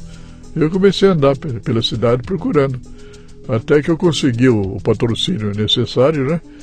das firmas, eu, eu que fazia tudo no jornal, né? Eu diagramava o jornal, pegava propaganda, fotografava tudo. E no dia. Ainda funcionário da rede. É, na Noroeste nunca, nunca larguei. Aí então, e estava também no Diário de São Paulo. Aí então, no dia 13, uma sexta-feira, 13 de dezembro, eu. É, 13 de dezembro, uma sexta-feira, na sede da Associação dos Engenheiros da Noroeste do Brasil, com a sua presença, inclusive. Sim. Eu, eu lancei esse Bauru Ilustrado com uma série de reportagens, né? Boa parte da, da, da imprensa presente, a sociedade bauruense, tudo, coquetel. E eu lancei. E assim nasceu no dia 13 de dezembro o Bauru Ilustrado, né? Pausa, pausa. E uns bons anos depois, numa sexta-feira, 13 de maio de 2005, nasceu o programa Café Brasil. Café Brasil. A Rádio Mundial. Os dois numa sexta-feira 13, não é por acaso, né? Então, e é bom saber isso, viu? Ah. E aí eu lancei e fui fazendo jornal. Mas o, uma época surgiu um problema, tinha um elemento lá do jornal, trabalhava na parte de propaganda, era, ia ser aniversário de Bauru, 1 de agosto. E eu, em março daquele ano, bem antes de agosto, eu comecei a trabalhar procurando propaganda para uma edição especial do Bolo Ilustrado que iria circular em agosto. E fui procurando a propaganda, autorização, o cara autorizando, meia página, um quarto de página, rodapé, tudo. Até que quando chegou perto do, de fazer essa edição, esse diretor do Jornal Cidade procurou Nilson Costa e falou para o Nilson, Nilson, nós estamos criando uma cobra aqui dentro. O jornal era meu particular, Bauru Ilustrado. Ele falou, por quê? É, tô saindo na praça aí para pegar propaganda para nossa edição especial de, de aniversário de Bauru. E todo mundo fala, não, já dei meia parte pro Luciano, já dei um quarto pro Luciano, não sei o que, tudo. E o pessoal tá diminuindo a adesão, né? É, Quer dizer, estavam dizendo que não iam anunciar no jornal, que era o principal da cidade, porque estavam anunciando é. no seu jornalzinho que era impresso por eles. É, impresso Sim. por eles tudo. E anunciando, fala que. Anunciando que, um, inclusive, dá uma propaganda menor, né? Um espaço menor. É. Mas não teve nada. Eu peguei e fiz o meu jornal, fiz 56 páginas dessa edição. Normalmente eram 12. A cidade toda aderiu, né? Aí começou a surgir problema lá dentro do jornal. Esse cara fazendo campanha. Aí um dia eu falei, vamos fazer o seguinte vamos fazer o seguinte, vamos transformar o Bolo Ilustrado no suplemento do Jornal da Cidade, uhum. que eu já estava encontrando dificuldade também da propaganda, foi uma fase meio difícil para a imprensa do interior. Eu falei, para mim eu não tenho o rei na barriga, não. Vamos transformar o Bolo Ilustrado num suplemento, JC. Vocês se preocupam com a parte publicitária, eu vou, continuo sendo redator, vamos estudar um cachê e ficamos livres do, do, né, desse problema. Mas assim mesmo comecei a encontrar assim, resistência disso aí tudo. Aí eu falei, mas eu estou sendo tonto, eu tenho que falar. Eu, tenho, eu não tenho que falar com, com boi, não, eu tenho que falar com o dono da boiada. Aí eu procurei o engenheiro Alcides Frescato, que era o presidente da, das dono, empresas. Dono do jornal. Dono do jornal, dono do jornal. empresa, dono do Expresso e Prato. Falei, eu, eu falei, Alcides, você gosta do Bauru Estado? acho excelente, é muito bom, conta a história de Bauru, bacana, isso aqui. Falei, pois é, eu estou propondo lá para o Jornal da Cidade de, de transformar o Bauru Estado num suplemento. Eu fico sendo redator, estudo um cachê para mim, e porque eu estou tendo dificuldade agora, nem isso não estão querendo. Não, senhor, pera aí, pegou o telefone, telefonou para o Jornal da Cidade Olha, o Bolo Ilustrado a partir do mês que vem vai ser um suplemento do JC. Ah, não sei, não, não tem nem mais nem menos. Vai ser um suplemento, o Luciano vai ir para acertar, inclusive o cachê. Aí, a partir de maio de 77, o Bauru Ilustrado passou a ser um suplemento do JC. Está durando hoje. E, e a tiragem, que era de 5 mil exemplares, foi para? É, a tiragem do jornal. É. Circula junto, né? E era, na, na época, 5 mil exemplares. É. Era uma tiragem muito grande. O, o, próprio JC não tinha a tiragem diária, né? Uhum. E o meu era, era uma tiragem mensal, mas era uma tiragem muito boa. E tá, aí passou a ser o suplemento é, do, do JC. Estou fazendo o Bolo Ilustrado há, há 40, nasceu em. Ele nasceu em 74, né? Uhum. 42 anos. 42 já anos. existe. Como é que é aquela historinha do sujeito que foi. Ah, é. Teve um cara que ele foi. Eu, quando eu lancei o Bolo Ilustrado, fui lançar, eu só faltava o rodapé. De uma, a propaganda era tudo rodapé, né? Cada página, dois rodapés. Só não tinha propaganda na primeira página. Então eram 22 rodapés. Só faltava um rodapé para mim vender e empatar. Uhum. O que eu tinha que pagar para o JC empatava. Eu mesmo queria lançar o jornal, né? Aí faltava só um, industrial, lá em Bauru.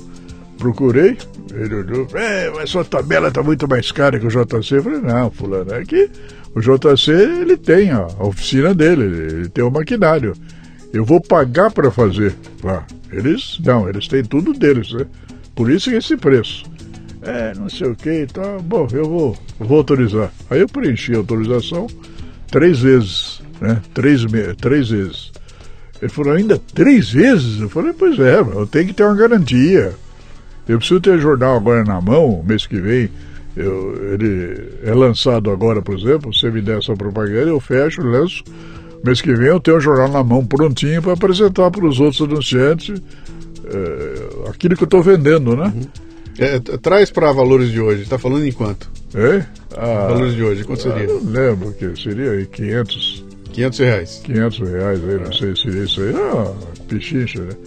Não, eu, o primeiro nome eu lancei, na, na que eu falei era para lançar o jornal, sem lucro nenhum, né? Aí ele falou, bom, eu vou autorizar. E sabe por que, que eu vou autorizar? Eu falei, não, não sei. O seu jornal não vai durar três meses. Muito obrigado. Não tem nada. Três meses tá, tá bom ainda, né?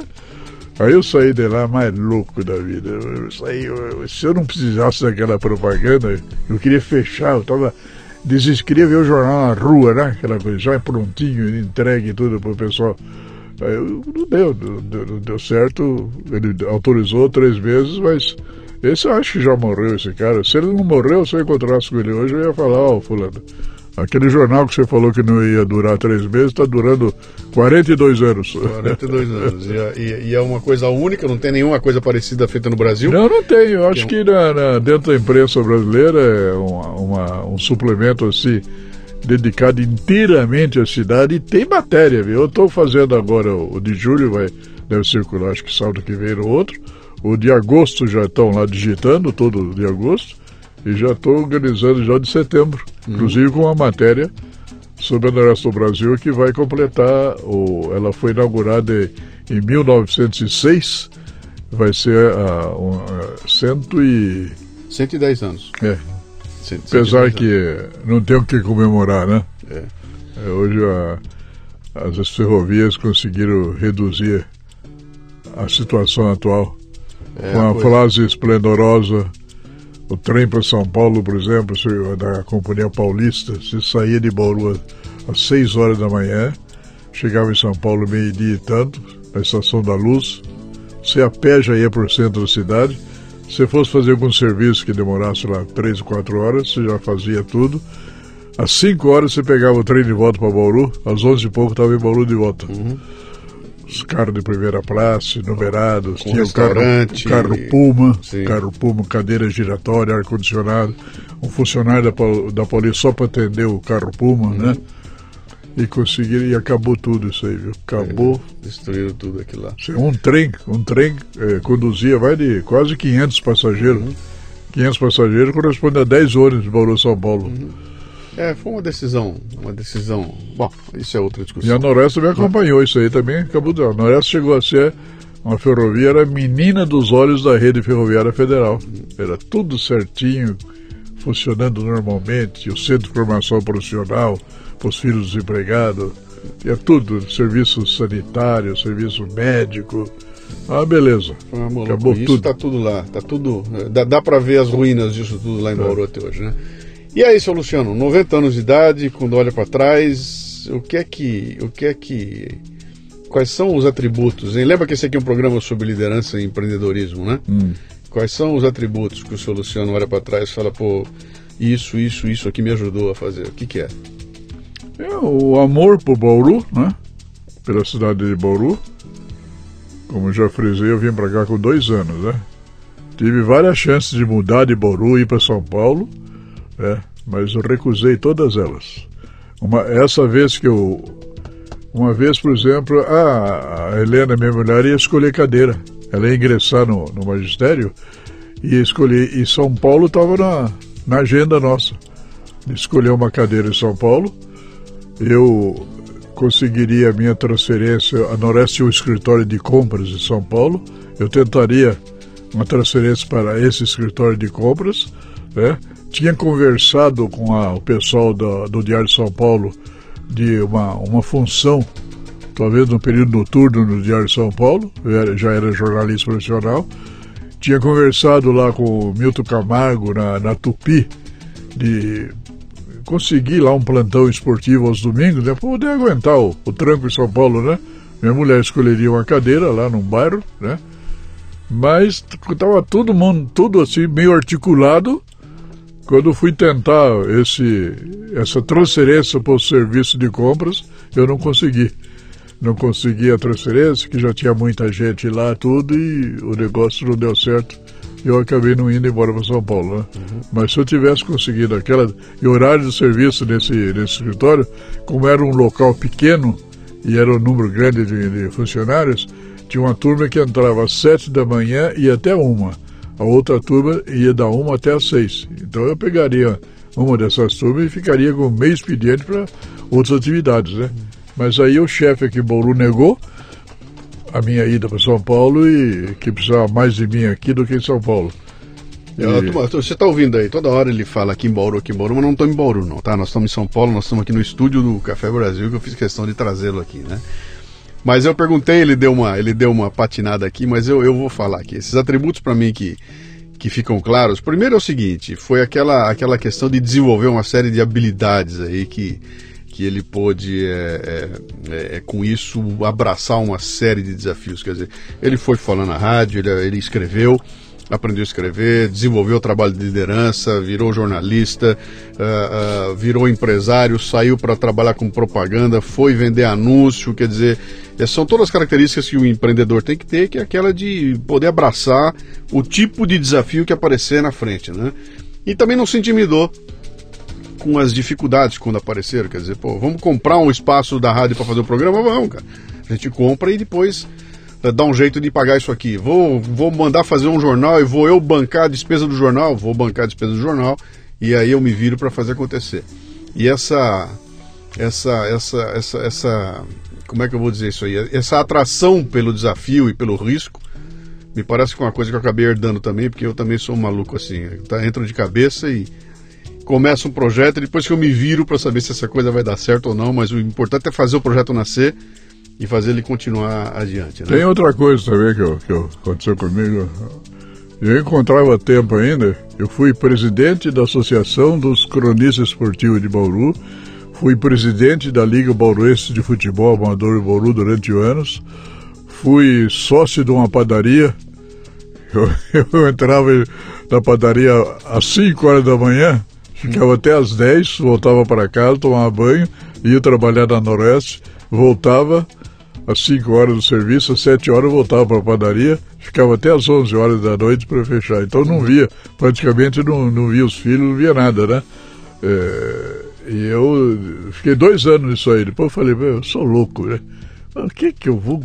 Tá certo, vou ficar rico, mas é muita coisa, eu falei nisso. Aí sabe o que eu fiz? Vendi minha parte. Uhum. Vendi minha parte pra padaria, da padaria para os sócios, que eram parentes. E eu peguei o dinheiro, fui para Europa. Foi fazer aquela viagem? Fui fazer uma Europa, fui fazer uma viagem de 90 dias pela Europa, uhum. 11 países. Deixei meus filhos com meu sogro e minha sogra. Peguei a mulher e fui para passear pela Europa. Falei, vamos sossegar um pouquinho, né? Vamos conhecer o mundo, né? Sim. E várias, fui diretor e conselheiro da Beneficência Portuguesa há 30 anos, diretor e, e conselheiro do Noroeste 30 anos, né? Então, sempre achava um tempinho para fazer alguma é coisa. História. E, e, eu vou lembrar uma coisa importante aqui: isso aí tudo sem internet, sem caixa eletrônico, sem, sem telefone celular. Não, aquele é. tempo, você falar com São Paulo, é. você levava o dia todo o interurbano para São Paulo. Uhum. Às vezes você marcava, né? A telefonista ó, oh, vamos fazer, vamos marcar para as 8 horas da noite. Ah, então tá marcado aqui, às 8 horas eu, eu ver consigo uma linha para o senhor. Era difícil falar com São Paulo. Não, tudo era, tudo era complicado. Tudo, e, tudo. no entanto, encontrava-se tempo para fazer tudo. E a gente tudo. hoje aqui com todas as facilidades de, de comunicação, com os espaços, uh, os muros todos derrubados, né? A gente se reclama que não tem o tempo de fazer as coisas que eu preciso fazer. E olha, olha as histórias. Dizer, foi a mesma coisa quando eu trouxe o Osiris aqui, a gente conversou. E Osiris contou uma realidade que para nós que estamos vivendo esse mundo de hoje aqui é completamente que é uma loucura, né? Fazer o que eles fizeram, o que vocês fizeram naquela época, hoje em dia, hoje nem daria certo, nem, nem daria para começar, né? Porque está tudo muito mais caro. Embora seja tudo muito mais fácil de ser obtido, é tudo muito mais difícil de ser, é, de ser é, como é que é, custeado, né? Uhum. E, e, e, é uma coisa interessante, é um mundo totalmente distinto daquele que se via naquela época lá. O seu Luciano faz jornal até hoje, escrevendo numa Hamilton. Né? Para quem não sabe o que é isso, é uma máquina de escrever que é interessante porque você digita e, e já sai impresso. Você vai digitando, ele já sai impresso do outro lado. Ele escreve, ele digita tudo numa máquina de escrever, entrega no jornal e o pessoal de lá digita outra vez aquilo. Eu já tentei fazer com que ele trabalhasse com um computador, mas não adianta. Sabe o que, que é, Luciano? É o seguinte, eu, eu, eu trabalhei. Ah, eu esqueci de falar, trabalhei em cartório também. Tá. Quando eu trabalhei na Pernambucana, eu saí da Pernambucana e fui trabalhar em cartório. E lá eu me tornei um exímio datilógrafo. Uhum. Porque no cartório você não podia errar. Você não podia errar e apagar, raspar com borracha, nada. Se você errasse lá uma palavra, você punha vírgula, digo, vírgula, e repetia a frase toda. Então eu me tornei um, um, um exímio no, no, no cartório. Isso me facilitou.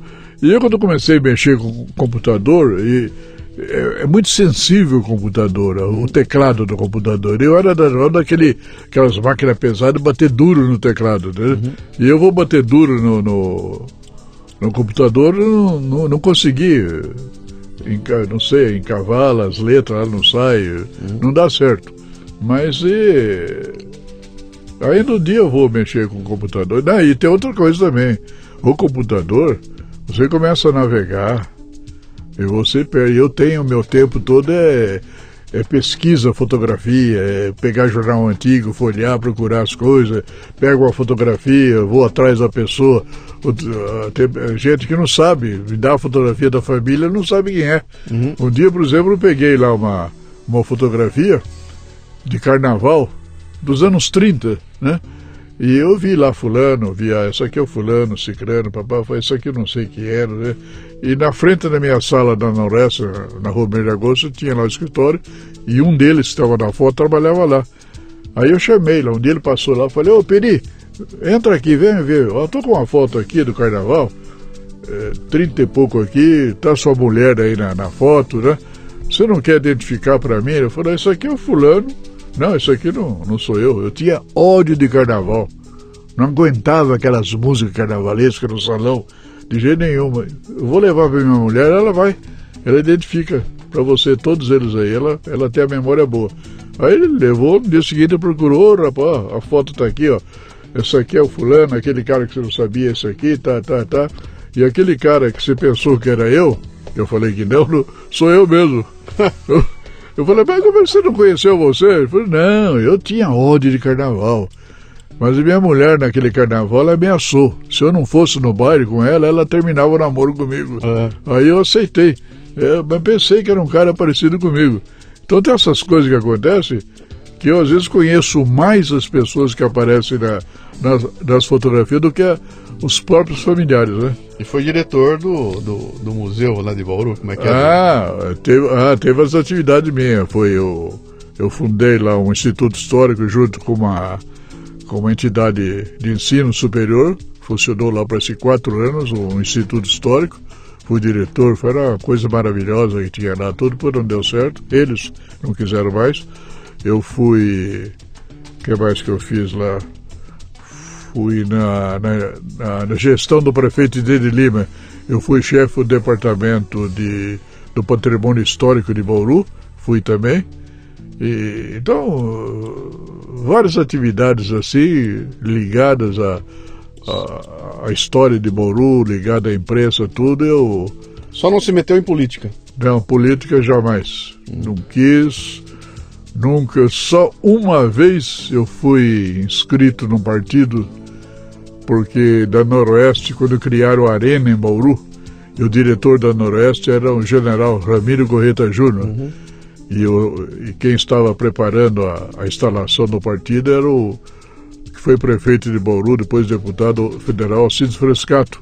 Aí ele foi falar com o general, general, estamos fundando a Arena, o senhor vai ser o presidente de honra. E o senhor leva o pessoal aí da, da sua chefia aí todo para lá, né? Aí nós fomos para lá.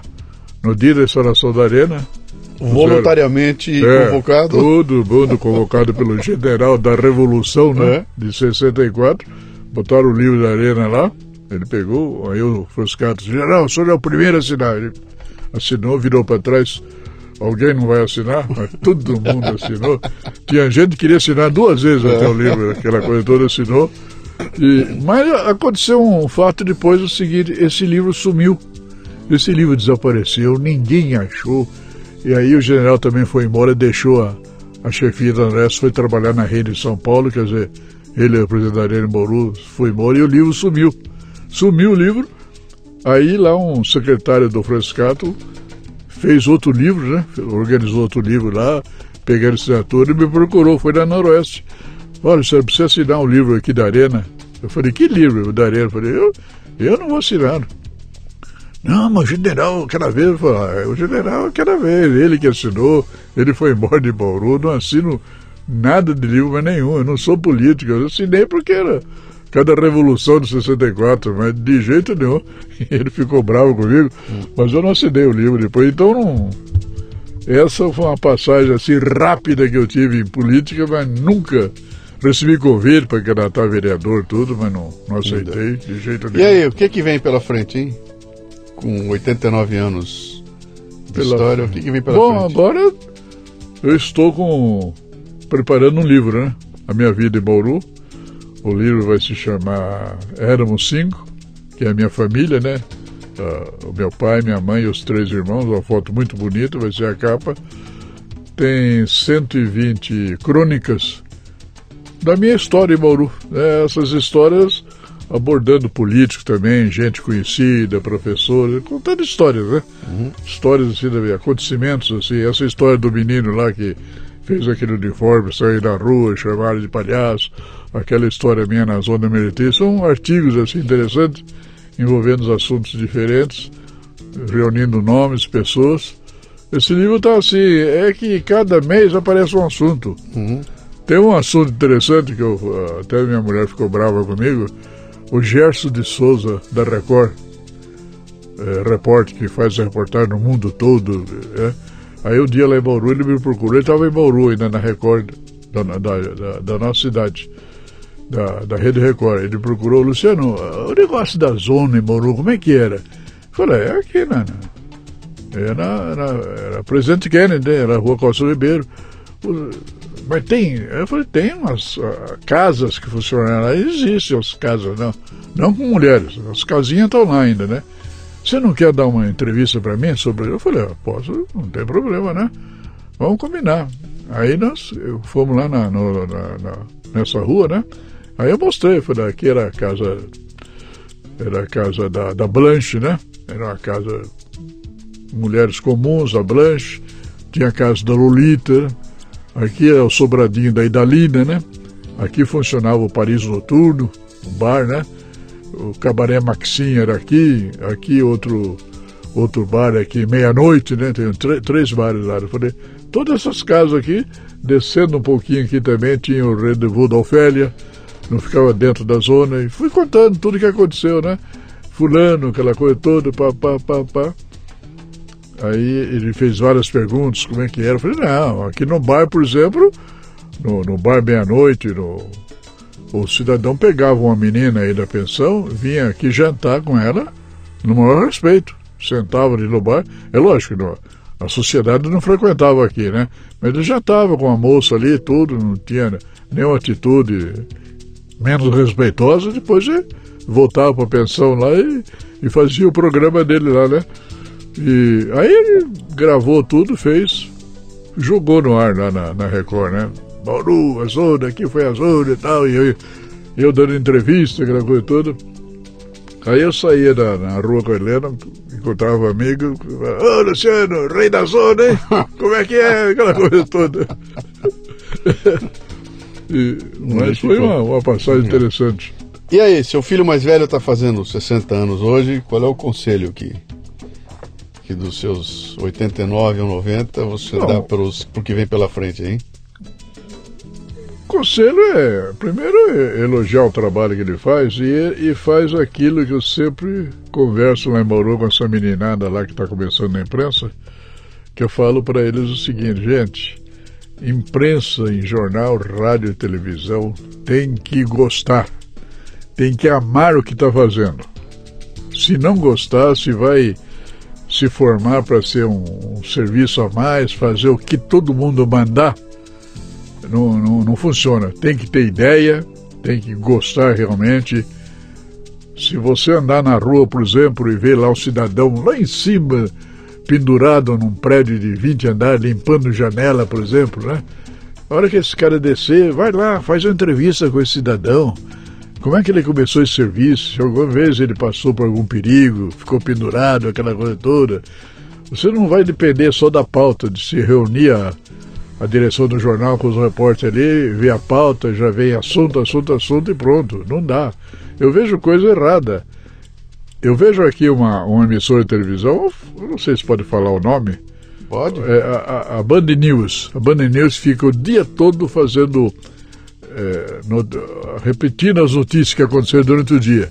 Vem o locutor, fala, aconteceu isso, parece a gravação que não coisa. Então ele chega no momento ele fala assim é, a loteria, a cena, o sorteio da cena acumulou. O próximo saldo, é, o, o sorteio foi na noite anterior. O próximo saldo vai, espera-se ser um total de 50 milhões no sorteio da, da cena. Né? E fala isso pronto. Eu, uma vez, eu já várias vezes eu fiquei o dia todo depois, eles não põem, não dão o resultado na hora também. Uhum. Então eles falam isso tudo e falam, a apuração de ontem foi o seguinte: 04, ó, não dá, passa o programa todinho. Falei, ó, é uma falta de imaginação. O cara não. É um jornalismo que o cara tem que. O jornal tem que informar, tem que falar tudo. Eu falei outro dia para o cidadão que ele vai. Eu falei, ó, se você. Aquela história do, do cara, né, que queria ser jornalista e ele chegou lá na, na redação, levou um cartãozinho de apresentação no político. Aí o cara fala, ah, você quer ser jornalista, está fazendo jornalismo, então foi o seguinte, você vai, vai ter uma reunião do partido tal agora, hoje, você vai lá e faz a, a cobertura, tudo que vai acontecer, você traz aqui, eu vou sair agora, vou voltar meia-noite, vou ler o que você fez, conforme for já publica amanhã, né? Aí o rapaz foi lá, foi lá, o, o pseudo jornalista, né? Ele foi, sentou lá, aí começou a reunião. Começou a reunião, começou a discutir questão de ordem, quebrou um pau, quebraram cadeira, mesa, chamaram a polícia, foi rasgado bandeira, rasgaram bandeira, tudo, não houve, não houve reunião nenhuma, não houve nada. Aí o cara pegou, foi em casa, foi dormir, o futuro repórter foi dormir. Dia seguinte, todos os jornais publicaram o que aconteceu na, naquela reunião, da, né? Aí ele foi lá falar com ele. Dia seguinte ele foi lá falar. Você, mas eu não mandei você falar. Não. Eu falei pra você fazer cobertura. Eu falei, ah, mas não teve reunião. não teve reunião, não. Eu fui embora pra casa. Hum. Esse cara tá. Até hoje tá procurando serviço, né? Hum. O outro cara foi procurar, também levou a apresentação, chegou lá, o redator-chefe falou, ó, faz um artigo aqui, se eu, eu vou dar uma saída, quando voltar, se tiver bom, publica amanhã fala sobre Jesus Cristo. Faz um artigo sobre Jesus Cristo, se deixa aí. Aí o cara saiu, voltou, voltou. Três horas depois voltou, o cara estava sentado, com papel na máquina de escrever, Jesus Cristo. Falou, pô, você quer. Você quer ser jornalista? Ele não escreveu nada sobre Jesus Cristo. Faz meio, três horas que você está aí. É, o, senhor não falou se é para dizer contra ou a favor. Hum. Aí ele falou, ah, então está empregado. tá certo. Muito bem, então. Então vamos aqui para o nosso final. Seu Luciano, quem quiser ter contato com o seu trabalho vai ter que acessar o Bauru Ilustrado. O senhor não fez até hoje uma página no, na internet, né? Não existe uma página do. Tem o www Bauru Ilustrado já ou não? Acho que não. Esse é um projetão para o futuro, que devia ser colocado aí, né? E o livro também é um projetão que nós estamos aqui cutucando para ele botar o livro para nascer, mas ele tem aquele problema de ele burila, burila, burila, burila, o livro nunca está pronto. Vai ter que dar uma brecada para poder lançar. Você sabe que tem problemas, inclusive de, do português de, revisão o seguinte, umas dúvidas que existem. Você sabe que o Estadão, o Estadão quando cita Rua Direita, Rua, Avenida São João, rua não sei o que, Alameda não sei o que, ele põe em caixa alta, rua, avenida, Alameda, tudo em caixa alta. Sim. O Estadão. A Folha não. A Sim. Folha põe em caixa baixa, avenida com A minúsculo. Então, a coisa que eu tô lá, eu falei, agora eu tô acertando, eu fui pro lado do Estadão. Eu, eu, eu, eu tô, sei o que é isso. Eu, tô, sei o que é isso. Tô acertando tudo, tô procurando uma por uma, vou botar. Eu sei o que é isso. Alterar. É, é, é, é, a síndrome do, do da, da perfeição que faz com que a gente empurre, empurre, empurre, tem que parar, dar um, dar um, dar um break e botar no ar Aí eu perguntei, e depois arrumar. Perguntei para o professor outro dia, ele falou, não, eu acho que você está certo, põe tudo maiúsculo, é, é o nome da rua, é um hum. nome, é um nome próprio, é rua tal, hum. né? Tem outro caso lá, por exemplo, da, ah, a expressão saudade. Então, você pega o jornal, pega livros, é saudade, é, eles sentiram saudades da família tal sentiram saudades daqueles locais. Então eu procurei, aí eu, eu vi descobri o seguinte, que palavra que exprime sentimento não tem plural. Você não fala, nós sentimos raivas uhum. daquelas, da, da, daquelas pessoas. É sentimos raiva. Nós sentimos ódios daquela pessoa, não. É sentimos ódio. Nós sentimos saudade é, exprime sentimento. Então você vê vários é, saudades. Outro dia vi uma professora na televisão falando, é, mas ficou o uso e costume do povo falar saudade, mas é, de acordo com o português certo, é, você não pode, não pode falar assim. Você vê, por exemplo, a expressão é, através do através do Luciano nós descobrimos que aquele carro aconteceu isso, isso, isso, isso. Então você vai ver através. O que, que é através? Através, através do, do ar. Eu, eu, vi, eu vi, por exemplo, eu, eu, vi, eu vi através do vidro da janela uhum. que aquele carro bateu no outro. Então você fala, eu, eu, através do Luciano, não está errado. Então é uhum. por intermédio do Luciano, aquela coisa toda. Então tem umas, uh, o nosso português é difícil, tem umas palavras que você usa de maneira errônea aquela coisa toda, e, e, isso eu vou achando no livro. Mas breca e bota no ar, porque mais importante que esses detalhes aí é o conteúdo que está lá dentro que tem que ser que tem que ser apreciado pelas pessoas. Aí depois que publicar, faz que nem eu faço. Eu pego o livro, fico puto da vida, começo a ler e vou achando os erros inteirinho. Na próxima edição eu vou corrigindo aquilo tudo e pondo no ar. Tem outro dia lá, por exemplo, apareceu lá, né? O cara escreveu lá para mim, lá, não sei o quê, e botou a Dona Maria, né? Fez isso, aquela coisa toda. Eu falei, Dona Maria, o cara botou Dona, o D, o D maiúsculo e ponto, ou Dona com D maiúsculo, né? Eu falei, ué, mas por que falar Dona Maria com D maiúsculo uhum. se eu falo presidente com P minúsculo, deputado com, com, D, com T, com, com D, D minúsculo, o médico fulano de tal com M? Então a gente vai encontrando essas coisas e vou, vou tem que ir acertando isso aí também. Então fica o um negócio de um de um capítulo entra uma, uma palavra assim, um, depois mais na frente é, é, difícil. E põe em jogo também o nome da pessoa que está que tá fazendo a revisão para você também, né? a pessoa está com a cabeça cheia também, não, e tô, mas estou acertando. Vai sair. Eu, vai, sair. vai sair, esse ano sai. Seu Luciano, muito obrigado por, por essa, esse bate-papo aqui. Na verdade, se eu fosse cutucar fundo, nós vamos ficar aqui 18 horas contando história, porque a história da sua vida é parte importante da minha. E, eu me lembrei de uma porrada de coisa aqui, mas não dá. Nós vamos ficar voando aqui até. e vamos acabar com a paciência do, do dos ouvintes. Né? Então, quero agradecer a sua visita. Agradecer a presença de surpresa no meu aniversário, não eram para estar aqui, mas apareceram de repente, né? E dizer que não é à toa, muito do que o Café Brasil tem hoje está tá nessas histórias aí. É, dá para ver claramente essa ideia de desenvolver essas habilidades, de buscar essa, essa, essa, essa, como é que eu vou dizer, essa obsessão pela independência, né? Eu quero eu fazer a hora que eu quiser, do jeito que eu quiser, não quero depender de ninguém, para isso eu vou criar uma estrutura, vou aprender as técnicas, vou meter a cara e vou fazer e vou construir e vou botar no ar, vem de algum lugar, vem da dona Inhazinha, né? Vem do seu Quito, veio do seu Luciano e não é à toa que, que muitas coisas estão acontecendo aí, tem uma, tem uma história. Então, muito obrigado, viu, pela, pela, pela herança. Eu agradeço a sua gentileza, as suas palavras e a minha satisfação de ver um dos filhos ligados assim ao, ao trabalho que eu também realizo, um, um, um, um amante também das coisas antigas.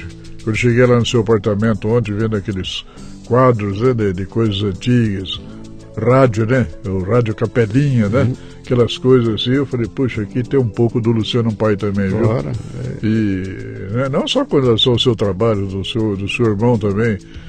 É, o importante, rapaz, na vida que eu falo é isso. É, é, seja qual for o trabalho que realiza, tem que gostar. Uhum. Se não gostar, se tiver errado aquilo que ele faz, é, tem que mudar, tem que arrumar outro serviço até achar a coisa melhor. O outro filho meu, Luiz Antônio, eu nunca fui de mexer com bicho. Eu tive até criação de rato branco, né? Quando era menino, né? Um gatinho na casa só, nunca, nunca pesquei na vida nada. E outro meu filho é zootecnista, diretor do zoológico em Bauru, envolvido com os bichos, aquela coisa toda. Há trinta e tantos anos é, também, né? Trinta e tantos anos, né? A, a, minha filha tem habilidade também de fazer enfeites para a festa, aquela coisa toda. Então, eles são dedicados àquilo. Isso que é importante, que eu gosto de ver a dedicação dos meus filhos para aquilo que eles fazem. Uhum. Isso é muito bom, isso é importante. Eles estão no caminho certo. E é com muita alegria que eu, que eu comemoro com eles assim datas festivas, aquela reunião nossa de fim de ano, aquela coisa toda, as brincadeiras, né? Mas é muito bom. É Agradeço a Deus por tudo isso que me foi dado. E vamos para o centenário de Soluciano logo E mais. falar também o apoio da, da esposa Helena, né? Claro. Que também sempre apoiou, sempre viu tudo o problema, aguentou firme o, os filhos quando trabalhava em São Paulo, tudo. Todo mundo encaminhado, sem problemas maiores. Hum, é isso aí. Muito obrigado, viu? Valeu. Tchau. Você ouviu o Leadercast com Luciano Pires. Mais uma isca intelectual do Café Brasil. Acompanhe os programas pelo portal cafebrasil.com.br.